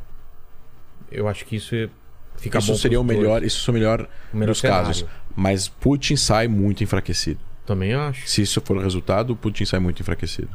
Não a importa ideia o que, que dele ele seria fez. o que além disso? O que, que ele gostaria? Ele gostaria de depor o governo e colocar um governo pró-Rússia. Isso ele não vai conseguir. Só se ele matar o governo inteiro. É. Que já tentaram, né? Tentaram? Tentaram, mandaram forças chechenas lá, milícias chechenas que são pró-Rússia, pra tentar matar o presidente. E prenderam, prenderam um monte de gente já. Caramba. Tentaram, tentaram fazer isso. Então, assim, complexo. E por isso que eu, eu, eu, eu até estava te contando, né? Que eu escrevi um artigo no Globo Ah, é. é, que. Porque eu- eu- é engraçado, né? Eu, tem, você tem. Eu, vi eu, no Twitter. É, é, galera, é Não, impressionante. o Twitter é um, é um negócio Não, assim, tem absurdo, muita gente né? inteligente, mas assim, tem uma galera lá que fala uns negócios assim, falando, de onde você tirou isso, meu amigo? É. Da onde você, de onde você leu isso? Em que gibi você leu isso? Não tem sentido nenhum. Então, assim, tem lá uma, um- uma charge de um coquetel Molotov segurado por um ucraniano escrito heróis. E aí uma charge de um coquetel Molotov segurado por um palestino escrito terroristas. Vem cá. Qual é o contexto? Quem é que está segurando? Onde estão sendo jogados esses coquetéis Molotov, etc, etc? Tem todo um contexto. Qual é o contexto do conflito com os palestinos? Qual é o conflito agora do conflito entre a Rússia e a Ucrânia? Não tem nada a ver uma coisa com a outra. Então, assim, para poder também desmistificar, eu até fiz um comparativo. Tem uma frase que está rodando aí que o próprio Zelensky falou, que é o presidente da Ucrânia, ele falou: a Ucrânia não pode perder a guerra. Porque ela não tem para onde ir. E essa é uma frase da Golda Meir, da ex-primeira-ministra de Israel. Em Ah, sesse- é? Israel não pode perder a guerra, porque Israel simplesmente não tem para onde ir. E as guerras que Israel lutou em 48, em 56, em 67, em 73 foram guerras defensivas onde estados árabes atacaram Israel de forma a tentar destruir o país. Eles se juntaram em um grupo de pessoas muito maior do que os israelenses. O exército dos árabes unidos tinham mais soldados, mais armas, mais dinheiro, mais aviões, mais tanques, mais tudo. Então, e Israel lutou essa guerra de- assim, nas fronteiras para lá, mas assim, com as suas fronteiras sendo atacadas e não podia perder a guerra, porque se perdesse a guerra, era a destruição do país, o fim do país. O que ia acontecer depois não dá para saber. Iam dividir o território, os judeus iam virar cidadãos de segunda classe ou, ou, ou, ser ou- ou ser expulsos. expulsos, etc, etc. E, e, e, assim, eles estavam lutando. Israel é uma democracia, estava lutando contra países ditatoriais, conservadores, é, misóginos, xenófobos em relação a minorias, em relação a estrangeiros. E eles não aceitavam que Israel tinha o direito de existir. Que é a mesma coisa que está acontecendo agora. Se a gente for transformar isso em Ucrânia de hoje, a Rússia não enxerga, ou Putin não enxerga que a Ucrânia tem direito de existir, que o território, na verdade, faz parte da Rússia, e, e por aí vai, por É. aí vai, por aí vai. Que ele- eles têm mais armas, têm mais poder, têm mais dinheiro, etc, etc. E mais ainda, ninguém ajudou Israel. Ninguém mandou soldados para proteger Israel. Mandaram armas, assim como estão mandando armas para a Ucrânia. Acabou aí. E na primeira guerra, em 48, nem armas mandaram. Foi ajuda. Foi um, tava, tava sob embargo militar. Não tinha como chegar arma lá. Na guerra mais importante foi a Guerra da Independência. Tinha uma arma para sete soldados. Tinha um soldado para cada dez soldados árabes. E Israel conseguiu sobreviver. O que, que é ganhar a guerra? Ganhar a guerra é o outro lado não venceu. O outro lado, vencer, significava impedir a, a a independência de Israel. Eles conseguiram impedir? Não conseguiram impedir. Então Israel venceu a guerra. Venceu com duro custo da morte de 1% da população. 7 mil pessoas morreram na guerra dos israelenses e uns 10 mil árabes em, geral. Tá falando, falando de iraquianos, jordanianos, sírios, egípcios, libaneses. Teve toda uma coalizão que entrou para tentar apoiar essa investida de tentar impedir que Israel conseguisse consolidar a sua soberania. E eles não conseguem. Então a guerra é perdida. E aí vira aquele sentimento de tipo, temos que reconquistar a moral, a honra. E aí vem mais uma guerra, e mais uma guerra, e mais uma guerra. E aí acabou, porque não tinha mais. Não tinha mais. Aí, a, aí a, a alternativa foi a paz. O Egito estava tão ferido que eles perderam as guerras, que depois da Segunda Guerra, eles da Segunda Guerra que eles fizeram, né, em 56, eles perdem na Terceira Guerra o Sinai, que é um É, território, território gigantesco. enorme, E aí eles fazem a quarta guerra, que é a guerra de Yom Kippur, não conseguem conquistar o território e falam assim: bom, para poder reaver o território, eu preciso então reconhecer Israel. E eles reconhecem Israel, devolve o território e acabou. E tem paz até hoje. Entendi. Então, assim, é, é, é, é- é- a Ucrânia de hoje era Israel da década de 60. Claro, hoje Israel é mais forte, tem mais poder que os seus vizinhos, mas não tem uma relação belicosa com eles. Tem acordos de paz com seis países já. é, tamo- daqui a pouco é um terço da Liga Árabe. Está caminhando para outra, uma outra questão. Já o problema não é esse. O problema com os palestinos tem relação com a autoridade palestina. Tem um problema com Hamas em Gaza, que vira e mexe, acontece alguma coisa e dá um problema. E aí você tem algum é, algum tipo de, de, de ação militar e os Hamas jogam os foguetes, que é o que aconteceu em maio. Esperamos que não aconteça de novo. Mas tudo indica que vai acontecer se as coisas não mudarem. Mais cedo ou mais tarde, o Hamas vai ter algum interesse em começar um conflito com Israel de novo. E qual é esse interesse? Normalmente é conseguir alguma coisa de Israel. Porque não vai ganhar. Ele, só- Não, essa guerra. ele não é pra ganhar. Não, não é pra ganhar. É pra fazer algum. É pra, é pra normalmente trazer à tona algum tipo de é, demanda política, é, causar dano, é, ideologicamente atacar Israel. Os patronos querem que eles ataquem Israel, causar, causar caos no- entre os israelenses para eles não, não se acostumarem com a calma, né? É, é isso. É tem sempre alguma coisa por trás aí em relação a isso.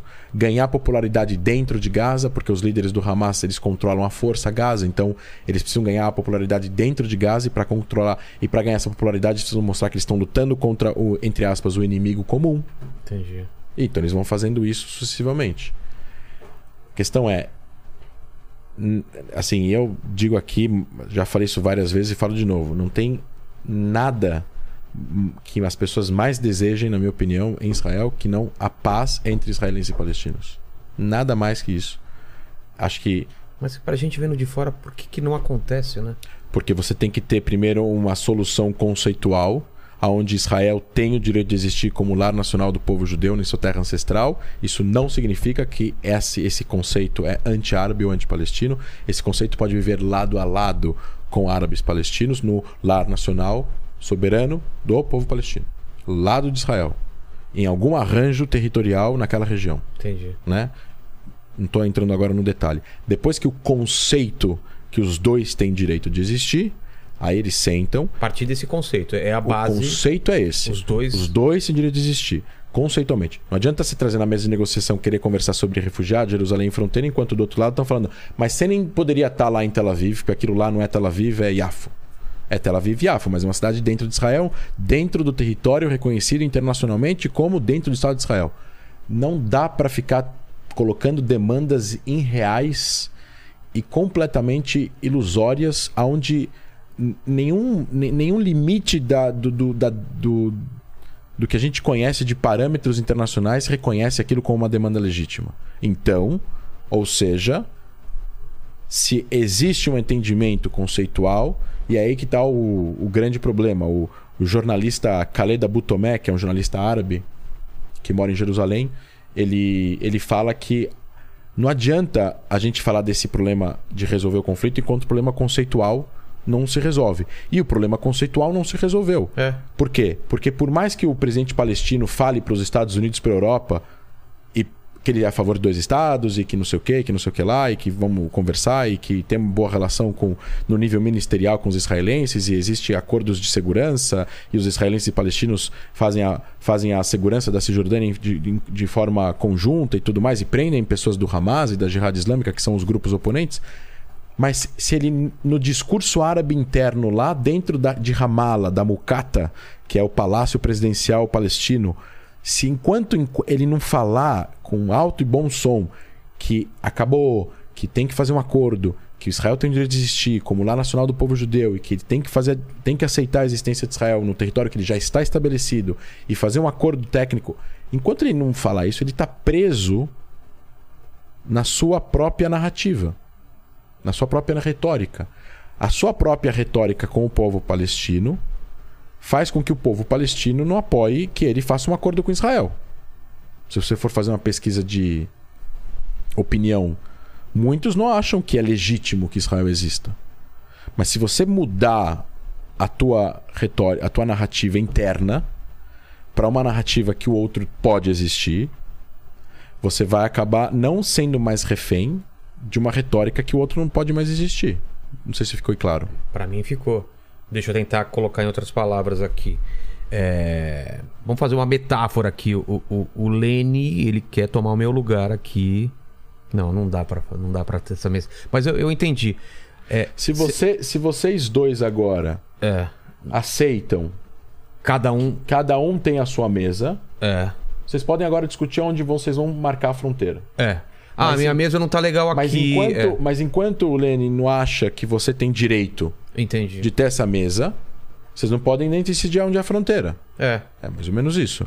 O, Porque e, não tem e, nem, nem como começar uma discussão. E eles, dentro dos jornais, dentro das rádios, dentro do sistema educacional palestino, eu não estou falando, eu não estou generalizando, mas eu estou colocando de uma forma bastante ampla.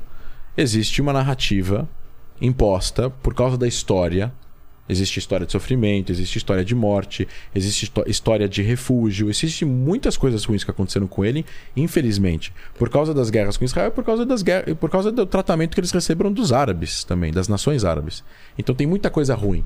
Então foi estabelecido, foi criado, acabou surgindo ao longo da história, principalmente porque assim, a, a, os acordos de Oslo que eu falei aqui a primeira vez, que trouxeram a criação da Autoridade Nacional Palestina. Agora antes disso, era o OLP, que era uma organização terrorista, que lutava contra Israel. E a narrativa deles era muito clara, destruir Israel. Então, na hora que eles aceitam, de uma certa forma, criar a Autoridade Nacional Palestina, ainda sobra muita coisa que eles não mudam dentro dessa desse sistema, dessa narrativa, desse sistema de.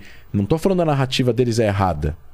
A narrativa nacional palestina traz elementos de nacionalismo palestino. É legítimo. Mas enquanto essa narrativa vier acompanhada de eu, judeus, não tenho direito a um Estado, não tem solução. Porque os judeus já estão lá, já estão estabelecidos, já há um Estado e esse Estado é um dos mais fortes militarmente do mundo. Então ele não vai ir para nenhum outro lugar. É isso que as pessoas não entendem.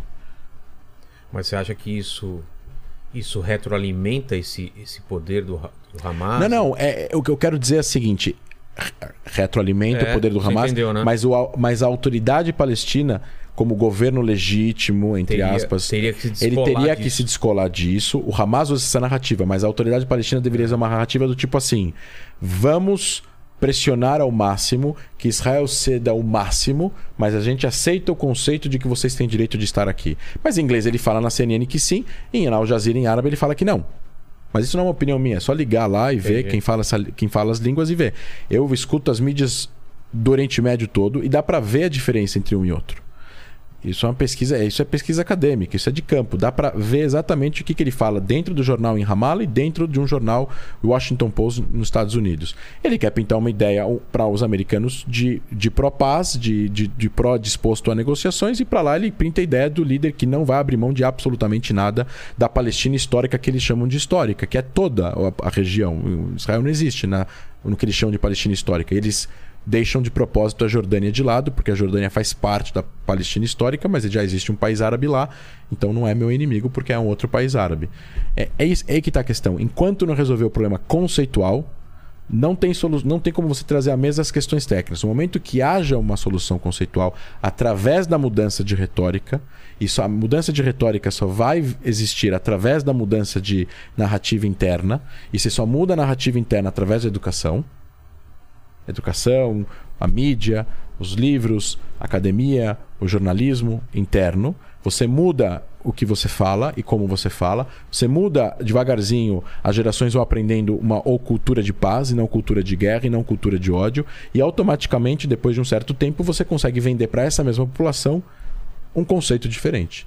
Por isso que o problema é conceitual. E a partir desse momento você pode trazer elementos técnicos na mesa para negociar, onde vai ficar a fronteira, Sim, onde, sim. Jerusalém, refugiados, assentamentos e tudo mais. O problema não está na negociação em si. Apesar de já tido negociações, eles terem falado não umas três vezes. Por que eles falaram não três vezes? Não em relação ao que, que Israel foi, ofereceu 100% território, Jerusalém aqui, não sei o que. Não, não vem ao caso agora do que, que Israel ofereceu, que é muito detalhe. Mas Israel foi, ofereceu. Por que, que eles não fizeram uma contraproposta? Eu quero comprar teu pote de bala. Eu ofereço 10 reais. falo, não, vale Fala assim, 12. Não, mas você não fala. Você fala só não. Eu falo, não, eu não quero te vender. Não vou vender. Você fala que quer vender, mas você não, Ah, você tá. não dá um preço. Não, mas eu quero comprar. Não, eu não quero vender. Mas quer vender? Quero. Mas quanto é? Não, não vou te falar o preço. Então, assim, não dá pra entender se você quer vender ou não quer vender. Então, assim, eles foram ofertados e eles não respondem com uma contra-oferta. Se eles não respondem com uma contra-oferta, qual é o sentido da negociação? Então, assim, Mas eles colocaram na mesa alguma coisa? não. Não? Israel colocou uma vez, Estados Unidos colocou outra. Mas Israel, aceita a proposta americana. Mas o, que- o meu conceito é o seguinte. E para, Mas para, qual foi a resposta deles? eles voltaram, saíram das negociações em 2000, foram embora de Camp David, lá, a fazenda americana, lá onde o presidente americano tira férias, voltaram para para região da, para os, os territórios palestinos e três, quatro meses depois começou a segunda intifada, que foi aquele levante violento que começou a ter atentado suicida com ônibus explodindo para lá e para cá. Vamos lá. Volta de 2000. Era julho. Julho de 2000, acaba o Camp David, né? Eles vão embora, não aceitam a proposta que foi dada pelo então primeiro-ministro israelense Ehud Barak.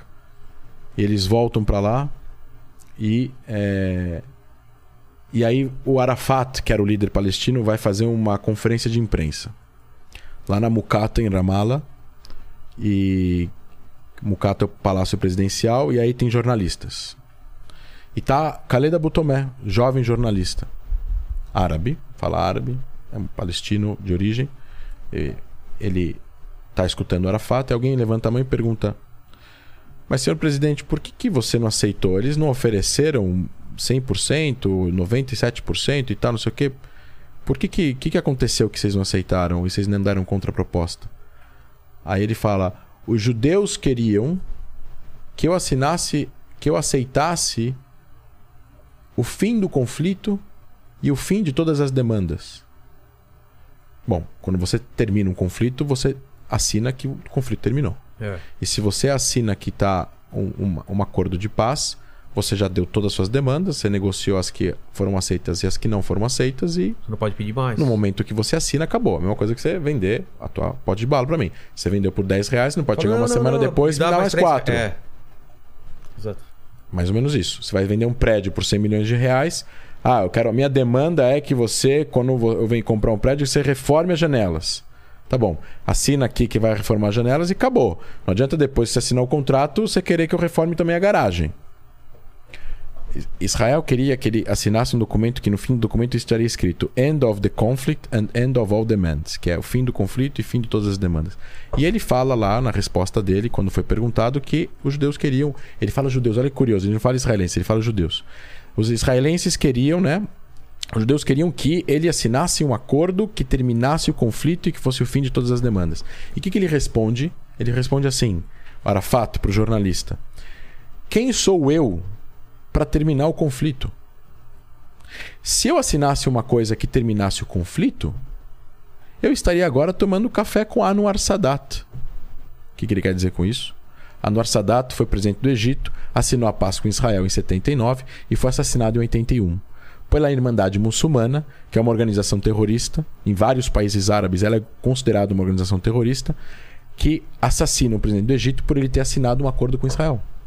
Nossa. O Hamas é a filial da Irmandade Muçulmana em Gaza. É a mesma escola de pensamento, né? O Hamas e a Irmandade Muçulmana. É, é uma organização, e assim, para que as pessoas entendam, tá? É, é, estamos falando radicais, terroristas árabes, palestinos são a minoria da população, tá, pessoal? Não é a maioria. A maioria são pessoas de bem, que trabalham, querem cuidar dos seus filhos, são pessoas de bem, não são pessoas violentas. É a minoria da minoria que toma, que realmente pega em armas. É, e- e- e mais uma vez, o nome que eles usam não representa necessariamente a religião islâmica, tá? Deixar isso claro aqui para todo mundo escutar, inclusive os que não concordam muito comigo, que nos escutam sempre, né? Vamos lá. Ele quis dizer que se ele aceitasse o fim do conflito, que ele acredita que ele não tem o direito de ser ele o cara que vai aceitar o fim do conflito, ele seria morto, É. como foi morto Anwar Sadat. Ele acha que ele não tem o direito de terminar o conflito porque o conflito não é só dele. O conflito é do mundo árabe em geral. Como se ele não tivesse o direito de assinar uma coisa que, re- que respaldaria. Que, a- que repele a todos, né? Que, que, que acaba atingindo a todos os outros países e populações que se veem representadas no conflito pelo lado palestino. Então ele não, ele não assina. Enquanto esse problema de eles acharem que o conflito pode ser solucionado sem terminar o conflito e sem terminar as demandas, não tem solução para terminar o conflito. Exato. E aí o que, que acontece? Você só fica gerenciando ele, você fica só fazendo acordos econômicos que existem, e de sinalização de água, e de mais dinheiro para cá, e mais dinheiro para lá, e constrói uma estrada aqui, e uma força policial aqui, e mais armas aqui.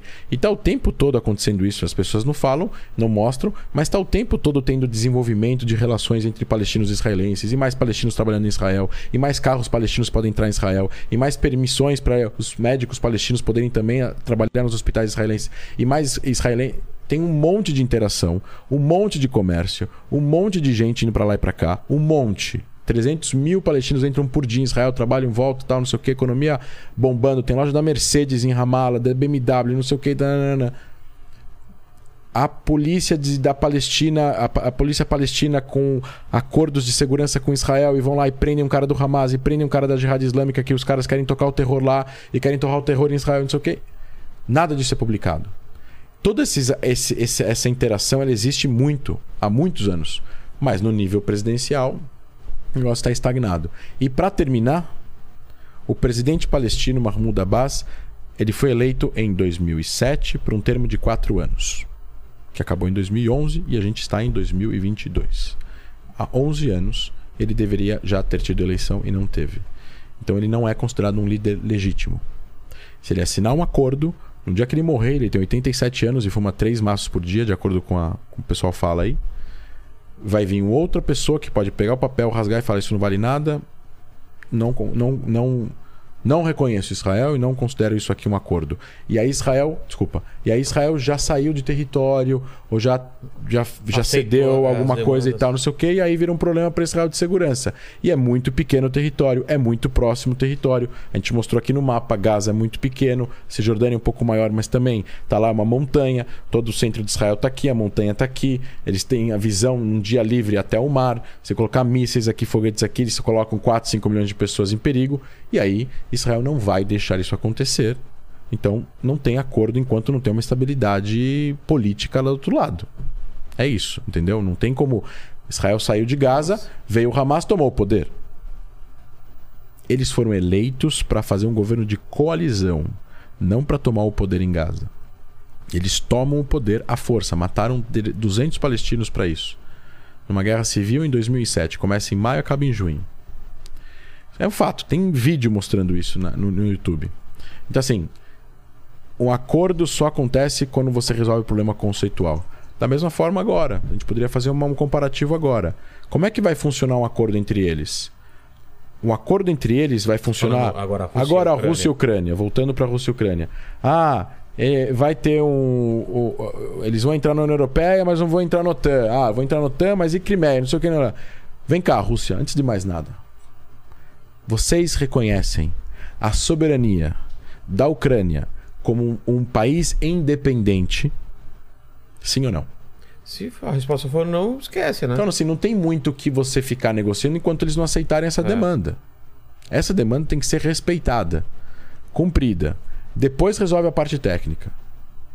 Exato. Pô, essa comparação foi muito, muito boa. O que, que o pessoal do chat tá falando, O O pessoal tá bem dividido aqui entre, a- entre ah, o Putin e entre. Sério? É, tá bem Tem dividido. gente pró-Putin? estão assistindo a gente agora? A gente já chegou a, a 13 mil pessoas assistindo. Opa.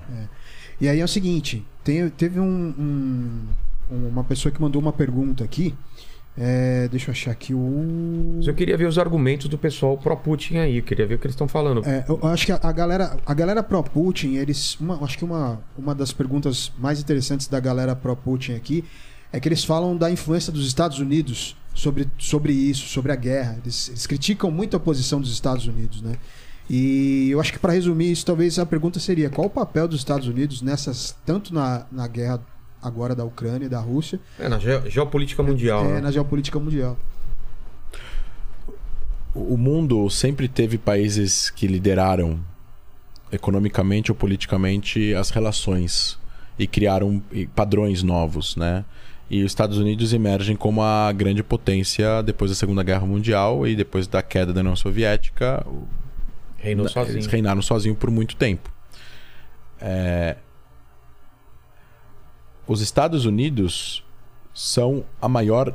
Não estou falando a maior em tamanho e população, mas estou falando em democracia. São uma, em tamanho, assim, tamanho de população, tamanho de território e o nível de democracia. Os Estados Unidos são a maior democracia do mundo. A maior democracia do mundo é a Índia, com um bilhão de pessoas. Mas a Índia não tem as instituições democráticas e a liberdade que existe nos Estados Unidos. E a punição e o sistema jurídico de ponta, etc, etc. Então, assim. Eu falei isso numa entrevista ontem de manhã. Se você tivesse que escolher um líder no mundo e não dá pra você não decidir, você tem que decidir. Quem você prefere, a China, a Rússia ou os Estados Unidos? É muito fácil a decisão. Ah, mas eles, eles sim, eles eles mil coisas. Ah, mas eles fizeram isso. Fizeram, sim. Tem muitos problemas, muitas coisas para serem criticadas. Ninguém tá falando que eles são santos. Mas quem você prefere? Quem você confia que não vai agora virar para você e falar que você não pode rezar, que nem a China proíbe religião, ou que você tem que fazer não sei o quê, que nem a Rússia faz, ou que você não pode ter parada gay, que nem a Rússia faz, etc, etc, etc, etc. Então assim, os Estados Unidos, eles são o maior financiador da OTAN. E a OTAN é a organização do de aliança do, do, do Atlântico Norte, que é um guarda-chuva de defesa para não os países membros não serem atacados. Eles não atacar, não serem atacados. É um sistema de dissuasão. Se você fazer com que nove- se 194 países entrarem para a OTAN, o mundo nunca mais vai ter guerra. Olha só que analogia interessante. Por quê? Porque nenhum país vai se atacar dentro desse bloco. Obviamente que isso é uma utopia, mas a OTAN não serve para atacar, ela serve para proteger os países membros de serem atacados. E, portanto, o papel dos Estados Unidos nessa guerra é o papel do líder do mundo livre, tentando fazer com que, no caso aqui, é, talvez falhou aqui os Estados Unidos em tentar resolver a questão com a Ucrânia. E eu não estou falando que a Ucrânia precisava entrar na OTAN. Eu falei aqui antes que pela escola de realismo, para que as coisas se acalmassem, a OTAN não pode entrar na OTAN agora. Não, eu- A Ucrânia não pode entrar na OTAN agora para poder fazer um- tem, que existe um equilíbrio de poder e proteger a soberania ucraniana e ao mesmo tempo fazer com que a Rússia não entrasse e fizesse o que fez. A gente não sabe se isso foi o único motivo, porque a gente não está na cabeça do Putin. Mas, mais uma vez, a OTAN é uma organização que os membros que estão nela estão protegidos por um guarda-chuva de dissuasão, onde um ataque a uma é um ataque a todas elas, e por isso que elas não são atacadas. Exato. Mas é, uma coisa que o pessoal tá falando que eu acho um absurdo é justificar tudo que o Putin tá fazendo só Não, por isso é um causa dos erros dos Estados Unidos. Isso é um absurdo. Não tem nada a ver. É, isso é um absurdo. É a mesma coisa de uma pessoa é é, absurdo. presa por, por estuprar alguém e falar, é, mas tem mais gente que absurdo. estupra aí, tem gente que rouba e tal. É um Pô, absurdo. não- Eu, eu não vou nem citar o cara que eu li hoje, porque não vale a pena fazer publicidade pra ele, que ele é desse tamanho, minúsculo, não é? Completamente irrelevante. É, um jornalista, Tá. um ativista político aí, bem extremista aqui no Brasil, que falou exatamente isso no Twitter hoje. Ele falou é, que os Estados Unidos são errados, que a, que a Rússia está certa em proteger a- as, as regiões separatistas dos crimes que os ucranianos cometeram e que é tudo culpa dos Estados Unidos. É uma guerra de narrativa tão maluca, né, cara? É que nem a Porque- galera que põe o Hamas contra Israel. Ou que protege o assaltante e não o assaltado. Ou o estuprador e não estuprado. É. Ou o que rouba o banco e não o policial que Mas- e é bravamente foi lá é tentar engraçado proteger. que é, é sempre o- é, é o mesmo povo que fala que a mulher não pode ser estuprada simplesmente porque ela tá de mini saia, que é o que, que gente fala, não, mas ela também é a roupa que ela tá, tá, tá saindo. E a mesma coisa fala assim, a Ucrânia, mas também, né? Olha o que a Ucrânia fez. Tava indo pra OTAN. Aí, então isso justifica. Cara, nem sabe. O cara nem sabe direito e já tá falando, então isso- justifica o ataque da- e matarem é, o- a população? Não tem nada a ver uma coisa com a outra. Eu sugiro as pessoas lerem a história da OTAN, lerem a respeito das- dos avanços. Eu não acho que a OTAN, é, assim, ao que tudo indica, a OTAN teve expansões que iam contra as regras que já tinham sido estabelecidas. A Rússia também assinou um acordo dizendo que nunca ia é, atingir a soberania ucraniana se eles devolvessem as bombas nucleares que estavam lá. Eles devolveram e eles foram em 2014 e pegaram a Crimeia. Exato. Então eles também infringiram um acordo. Qual foi a justificativa na época da Crimeia? A Crimeia foi por causa do referendo. Que foi feito só na Crimeia. É, Vou fazer um referendo em São Paulo, entendeu? Não existe isso. no Rio Grande do Sul, né? Uma- quando o assunto é nacional, você faz nacional. E quem é a Rússia para fazer um referendo em outro país? É. Entendeu? É, é isso. É, é, é- é bem complicado. Teve até um. Então, teve, teve um- uma pessoa que mandou uma pergunta aqui, um euro, em, em euro, inclusive, que é o Dolce Gamer UK. Ele fala assim: André, você já pesquisou sobre o batalhão Azov ucraniano? Né? E aí ele fala depois, ah, você não pesquisou, tal, tal, tal, tal, tal, tal, tal, E aí eu fui pesquisar sobre o batalhão e fala que é um batalhão de extrema direita, uhum. que tem ideologias nazistas uhum. e tal. Que, que... É? Neonazistas. Neonazistas. O que, que é? Ele tá querendo. Ele tá falando que é a justificativa do, do Putin, falou que tava combatendo. Não, tem. O, o, o, tem batalhões nazistas. neonazistas. Mas isso não é a Ucrânia, não é um país. A Ucrânia votou no um presidente judeu com 73% dos votos. Teve uma época que o presidente e o primeiro-ministro, os dois eram judeus, nunca escondeu a identidade. Não, tem um memorial do Holocausto gigante no- em Kiev, lembrando 30 mil ucranianos judeus que foram mortos no Holocausto. Não é, não é. Tem, tem. Assim como aqui também teve na década de 30 e tem agora também neonazistas. Quer dizer que o Brasil é um país nazista? É. Não, os Estados Unidos também tem grupos nazistas, tem Ku Klux Klan, isso significa que os Estados Unidos agora são um país, entendeu? Se esse batalhão, não sei qual o tamanho dele ou quantas armas eles têm, mas eles não representam o exército nacional ucraniano. E não, É. tem, e não, não tem o aval do, do, do presidente certeza pra não. nada. Entendi. Seriam os rebeldes, né? É. É, isso. Aí tem um outro também, o, Re- o Resistente Vermelho. Ele colocou assim. Mas olha que, olha que interessante.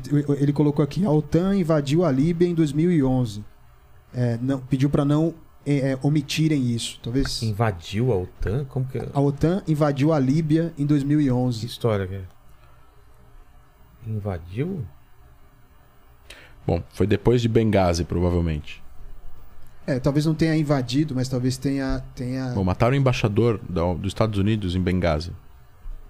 Entraram na embaixada. É um ataque a solo americano. Ah, E aí você tem que. você- você- É um ataque ao solo americano dentro da. Dentro, você- você- a a Líbia é um caos. É um país falido. Não é uma questão de conquista de território.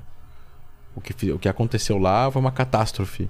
Mas, assim, invadiram a embaixada americana e mataram o embaixador. E, então, assim, matar o embaixador dos Estados Unidos está abrindo uma guerra contra os Estados Unidos. porque a embaixada é considerada solo americana. Ah, exatamente. Você está matando alguém, você está matando um oficial americano. É óbvio que é uma declaração de guerra.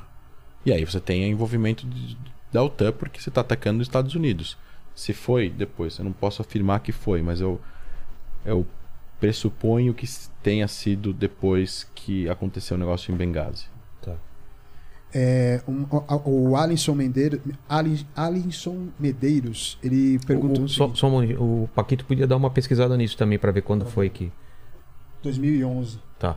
É, ele está perguntando qual a possibilidade do Putin é, se sentir humilhado e contrabandear uma ogiva nuclear para algum inimigo dos Estados Unidos. assim. É, isso daí a gente não entrou nesse assunto também, nessa escalada para a guerra mundial. Esse. Esse. Isso, as declarações dele, né? Que estão deixando, tá deixando preparado, não sei o que sig- significa, se é só para dar um recado para o mundo. Cê- tem a pergunta dele e, é- e essa pergunta minha: o que, que aconteceria se escalasse para uma. Para um conflito nuclear, uma guerra nuclear? Você acha que isso é possível? Olha, o, o conflito nuclear ele nunca é interessante, porque o conflito nuclear ele é, ele é destrutivo para ambos os Tá lados. né? perto da Rússia, lá perto de Moscou, né? Não, não só isso, né? Você tem um negócio que chama MAD Mu- Mu- Mutual Destruction Assured. Mutual Assured Destruction. Que é, é destruição é, mútua assegurada. Se você joga uma bomba nuclear, uma potência nuclear que consegue jogar uma bomba nuclear contra você, você vai destruir o outro, mas o outro vai destruir você mesmo que você destrua o outro. E aí isso, isso cria um equilíbrio de um, nenhum dos dois jogar. Então, assim, pode. Eu não acredito numa guerra nuclear.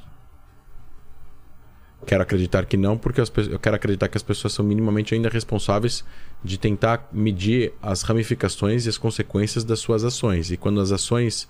E quando, e quando as consequências são bem piores do que as suas ações, os seus objetivos que você quer atingir, você não faz. É.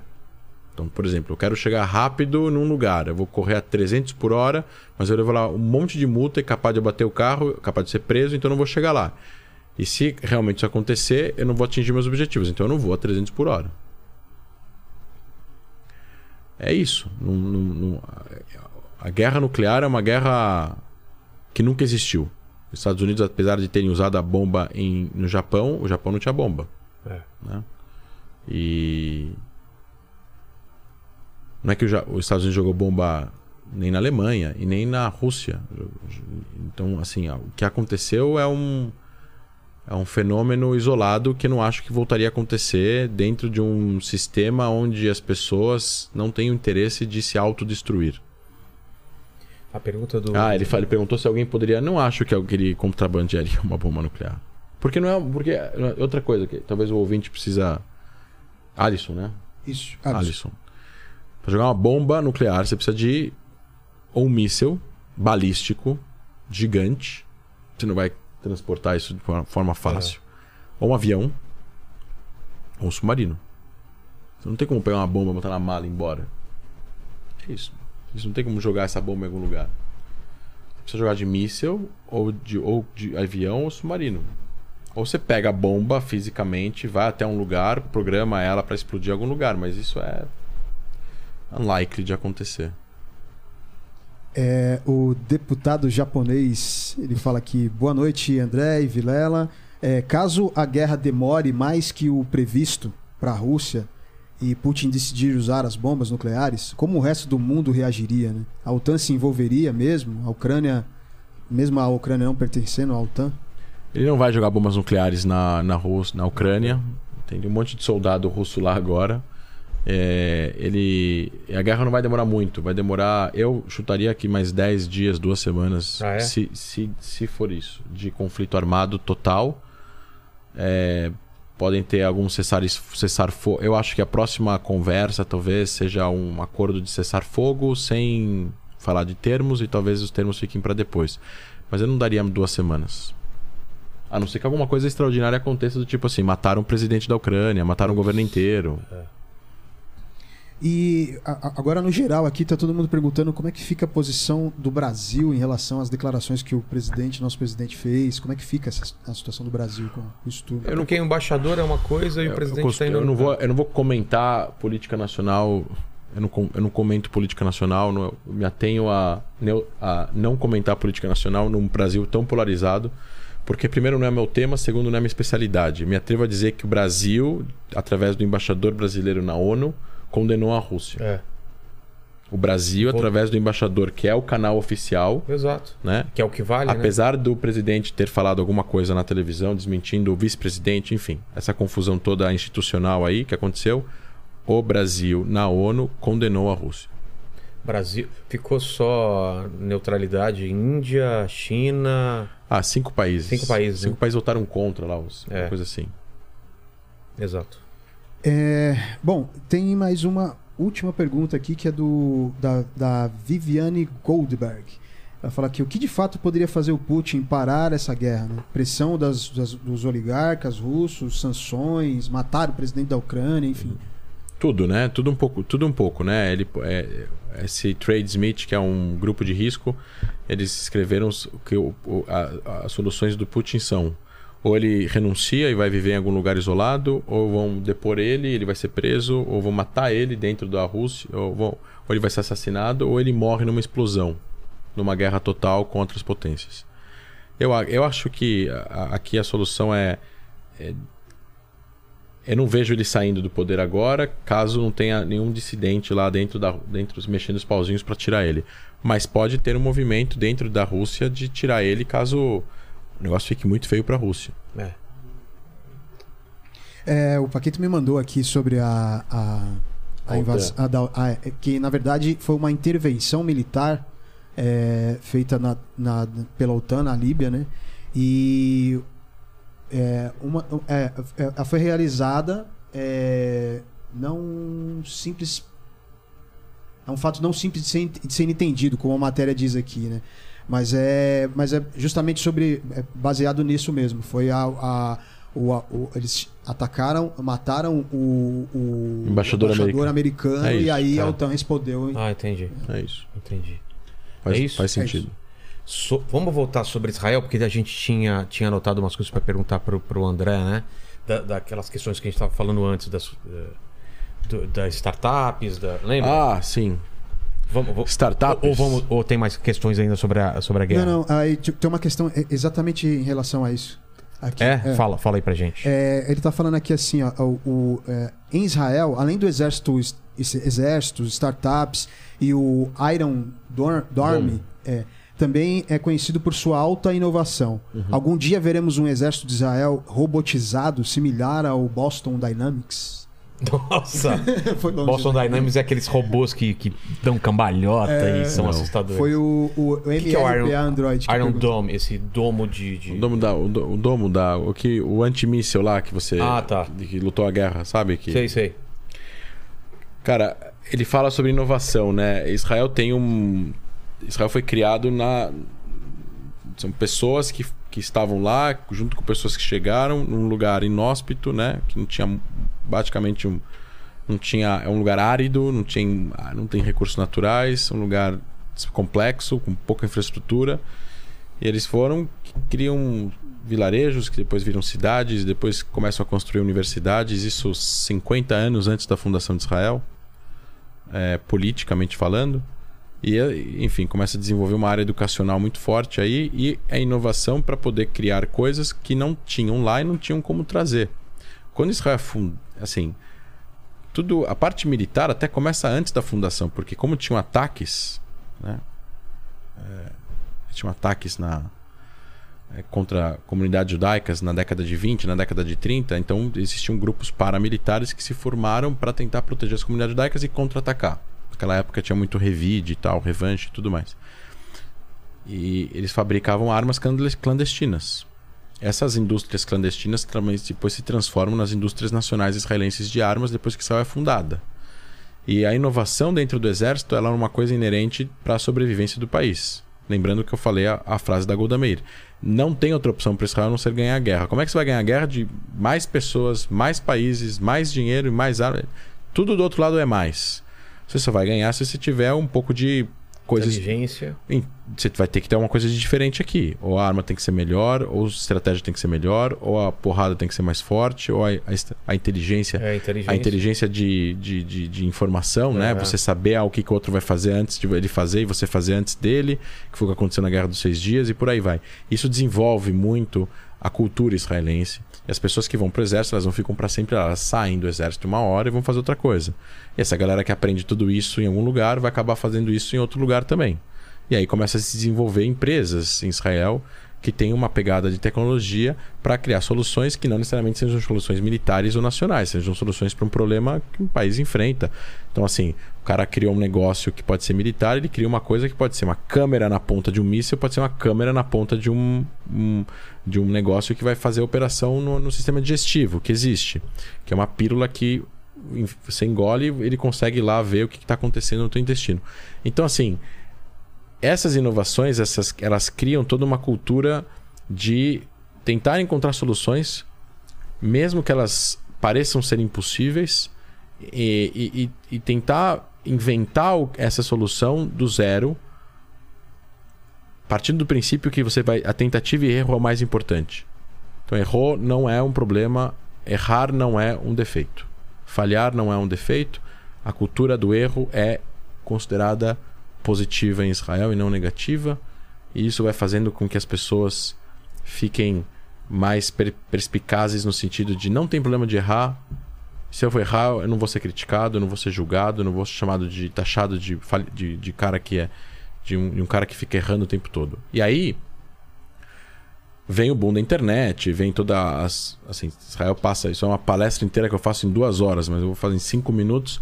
Israel passa por um processo de hiperinflação, Israel era um país bastante estatizado, depois passa para uma reforma econômica, é, é privatizado um monte de empresas que não precisavam ser do Estado, é, o país começa a ganhar muito investimento externo, a economia é muito boa, o compliance é muito bom, isso tá, títulos de, de, de risco de Israel são muito pequenos, são muito, são muito altos, no caso o risco é muito baixo, então o título é muito alto, AAA, etc e tal, e aí começa o boom da internet e a alta tecnologia de Israel começa a ser desenvolvida, várias empresas israelenses começam a ser, é, ser criadas e começam a ser vendidas. Israel tem muito engenheiro, todas as engenharias, engenheiro de produção, engenheiro químico, engenheiro, não sei se existe engenheiro químico, mas enfim, engenheiro civil, engenheiro eletrônico, engenheiro disso, engenheiro daquilo, é, é a faculdade mais buscada pelos israelenses é a engenharia.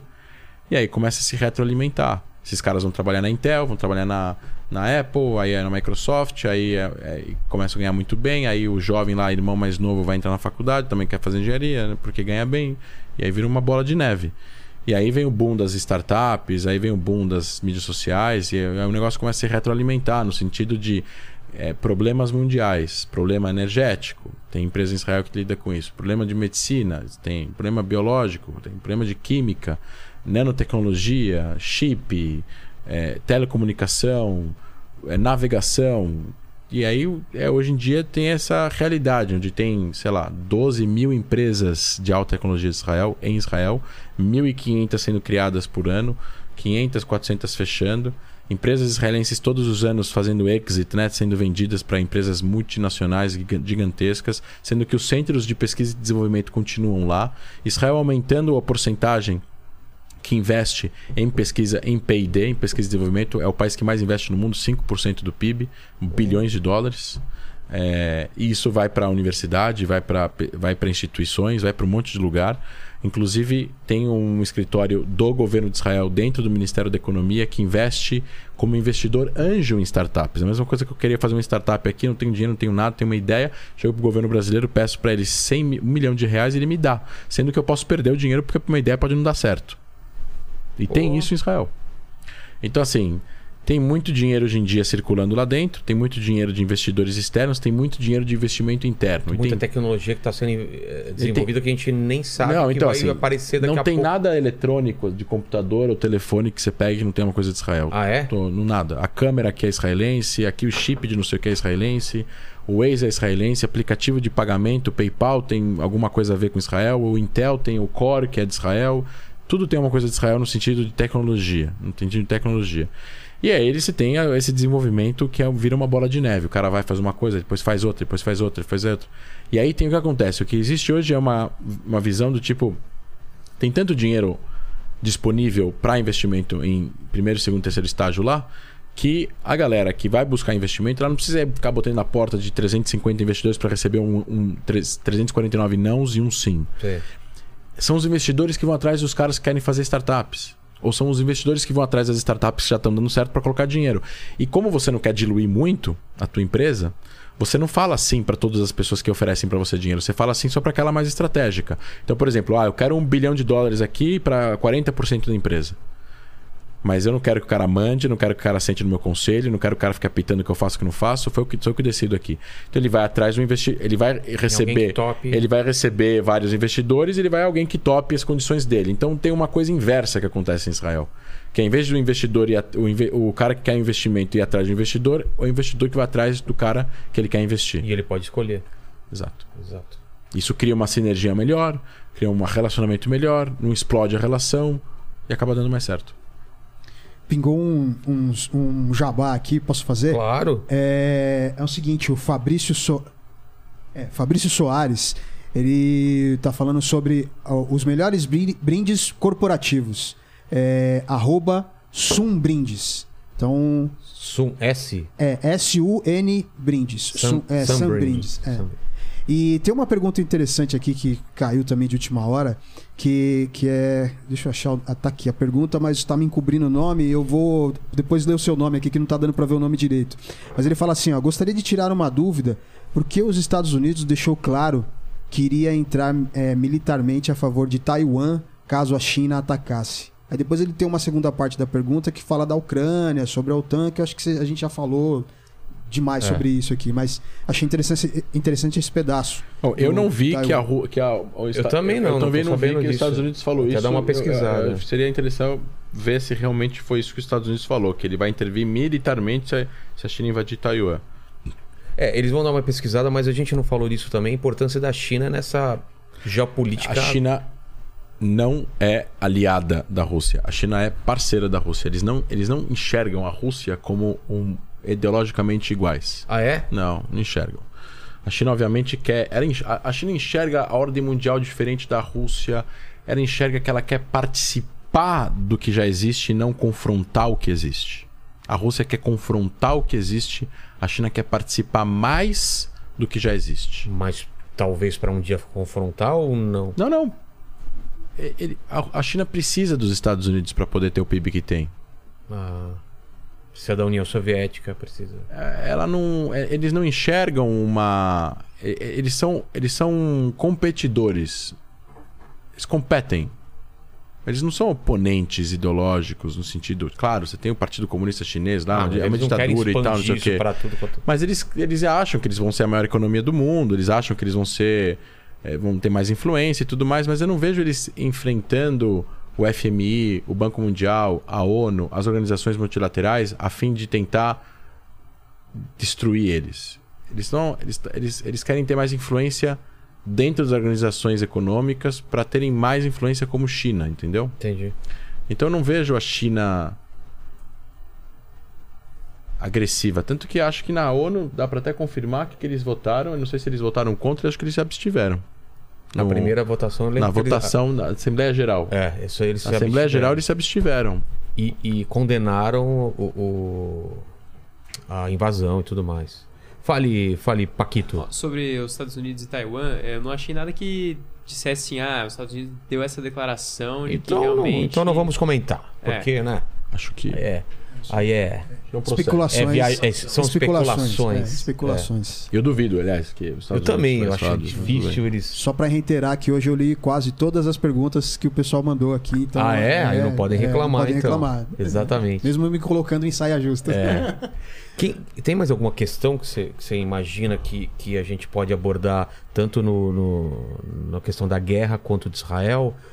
De, de paralelos? Não eu, eu, não, eu acho que assim, não tem muito paralelo. Eu acho que assim, eu acho que seria muito interessante se Israel conseguisse mediar para tentar ver se isso conseguisse acabar de uma forma mais pacífica. Tem muitos professores em Israel, muitos professores de história, muitos especialistas nos, nas, nesses dois países. Isso é uma coisa muito interessante. Tem muitos especialistas em Ucrânia e muitos especialistas em Rússia que falam ucraniano e russo dentro de Israel, que vivem em harmonia, em harmonia então seria interessante até você trazer essas pessoas na mesa de negociação, porque eles podem ajudar no, na linguagem. As, as primeiras reuniões estão sendo feitas só Ucrânia, Bielorrússia, só Ucrânia e, e, e é. representantes dos dois. É, a linguagem, a linguagem corporal não é legal. Como assim? Não é legal a linguagem corporal que tá rolando lá. Eu vi, É? é, não, tá, não é uma linguagem corporal de muita har- harmonia, obviamente, né? Claro. Tendo um terceiro sempre é mais fácil. E eu acho que realmente a Rússia, se concordasse, é, ia ser algo que seria bom para Israel também, na história. Porque Israel estaria ajudando a resolver um conflito mundial, eu acho que seria im- importante para a história do país. Exato. Fale. Não, não. Ah, é, tô- não, não tô lembrando de nada da lista que você, que você, que você mandou, mas se, É. se tiver, depois a gente. Tá bom. Eu, eu mandei várias questões pra eles pra ele antes aqui pra pra resolver. Resolver. Mas eu acho que é isso. Quanto E- tempo foi? Ok, ó. Duas horas, né? É 30 minutos. Hã? 30, minutos, 30 só. minutinhos só. Essa piada, né? É a piada. Piada pronta. É. É isso, André? É, eu acho que é. Eu acho, é, eu acho que é. Não, eu acho que assim, pessoal, é, minhas mídias sociais estão à disposição. Se o pessoal quiser seguir, André Laist, arroba André L-A-J-S-T. Coloca na descrição também. Coloca na descrição. Se quiserem seguir, mandar perguntas, eu sinto responder, na medida do possível, a maioria das. E tá, se- das você tá sendo mensagens. requisitado demais. Eu tô É. vendo você em tudo quanto é lugar. né? dormir um pouco. Apertem contato lá no Instagram, tem o meu e-mail pessoal. Eu tento, esses e-mails eu respondo todos. Se não respondo, eu tento dar um jeito de alguém responder. E então solicitações assim de, de palestras e tal, então, é grátis também. E a gente tenta ir no máximo de lugares possíveis para falar a respeito desses assuntos, né? Principalmente no que envolve Oriente Médio, para tentar desmistificar e qualificar o debate. Não acreditem em jargões prontos. É isso que eu ia falar no fim. Não acreditem em jargões prontos porque eles condizem com algum tipo de pré-conceito que a pessoa tem a respeito de um assunto. Debatam, questionem. A gente. Ah, eu poderia terminar dessa forma. Tem um livro chamado Impasse 67, escrito por um autor israelense chamado Miha Goodman. Ele fala sobre a guerra do a esquerda, a direita e, e a, a esquerda e a direita israelense e o legado da guerra dos seis dias, que é quando Israel conquista os territórios e tal. Enfim, ele fica é, ele entra em vários detalhes sobre as negociações. É um livro muito interessante, mas ele, ele começa o livro falando da polarização. A polarização é um fenômeno de encurtamento e encolhimento da sociedade. É assim, ó, é- e acho que é uma autocrítica a todos nós se estamos polarizados ou não. Então, faça, faça esse exercício, né? Ele fala que na década de 90 teve uma pesquisa nos Estados Unidos que fizeram uma pergunta para os americanos democratas se eles enxergavam alguma coisa de positivo nos republicanos, algum tema que eles concordavam com os republicanos. E vice-versa. Chegaram para os republicanos e perguntaram se, qual, se existia algum tema que eles concordavam com os democratas. 40% tinham alguma coisa que concordava com o outro. O número é 40 de um lado, 38 do outro e tal, não sei o que, que concordava com outro lado. Esse número hoje é 6%. Então, ao longo dos últimos 20 anos, os americanos passaram a se odiar por causa de posições políticas. Quando você começa a se odiar por causa de posições políticas, você não tem curiosidade de escutar o outro lado. É. Quando você não tem curiosidade de escutar o outro lado, você está em é, você está Encurtando. encurtando, você está se encolhendo e o abismo entre os dois aumenta. Qual é a única forma de você combater o, a polarização e você aumentar essa porcentagem? Não estou falando para as pessoas pensarem igual, mas você aumentar essa porcentagem. A única forma é você desenvolver curiosidade pelo outro lado. Se você desenvolve curiosidade pelo outro lado, você está mais disposto a escutar o que o outro lado tem para falar de forma genuína. E se você escuta de forma genuína o outro lado, você acaba combatendo esse encolhimento, aproximando, diminuindo o abismo e eventualmente pegando alguma coisa que o outro lado fala que faz sentido para você, dos dois lados. E assim você combate a polarização. Então, combatam a polarização no Brasil, não só em temas nacionais, mas em temas também internacionais, quando vocês verem que existe algo extremamente polarizado de é, é, certos e errados, é, mocinhas e bandidos e, e, e op- oprimidos e opressores de uma forma muito genérica, porque normalmente quando, é- quando, quando, é- quando você traz essa simplicidade, você entende que não é bem assim. é super mais complexo. As guerras, os conflitos, os países, as histórias das nações é super mais complexo do que simplesmente se resumir numa, numa, numa frase tão pronta e tão, é, e tão, e tão curta e tão insignificante entre certos e errados. É, e o que você falou tem tanto sentido porque essa polarização leva a você não enxergar, inclusive num, num certo grau, de um- esse nível eleva, e você não vê o seu. a pessoa que pensa diferente como um indivíduo num certo ponto. Exatamente. Ele é um cara a ser combatido. Aí você vê um cancelamento que não Exa- tem problema. exatamente. Eu, vou, eu quero que esse cara fique sem emprego, sem nada e não sei o quê, simplesmente porque ele pensa diferente Exato. e ele não é um indivíduo da mesma Exatamente. classe que eu. E aí eu acho que é uma grande dádiva de líderes quando os líderes eleitos falam eu fui eleito por uma parte, mas eu vou governar para todos, inclusive aqueles que não Exato. governaram para mim. Cara, é sobre isso. Não, É. não, não, não, não, não existe assim. O país é feito de diversidades. As pessoas pensam diferente. E a gente tem que tomar muito cuidado, porque isso é muito ruim para a sociedade e para a democracia.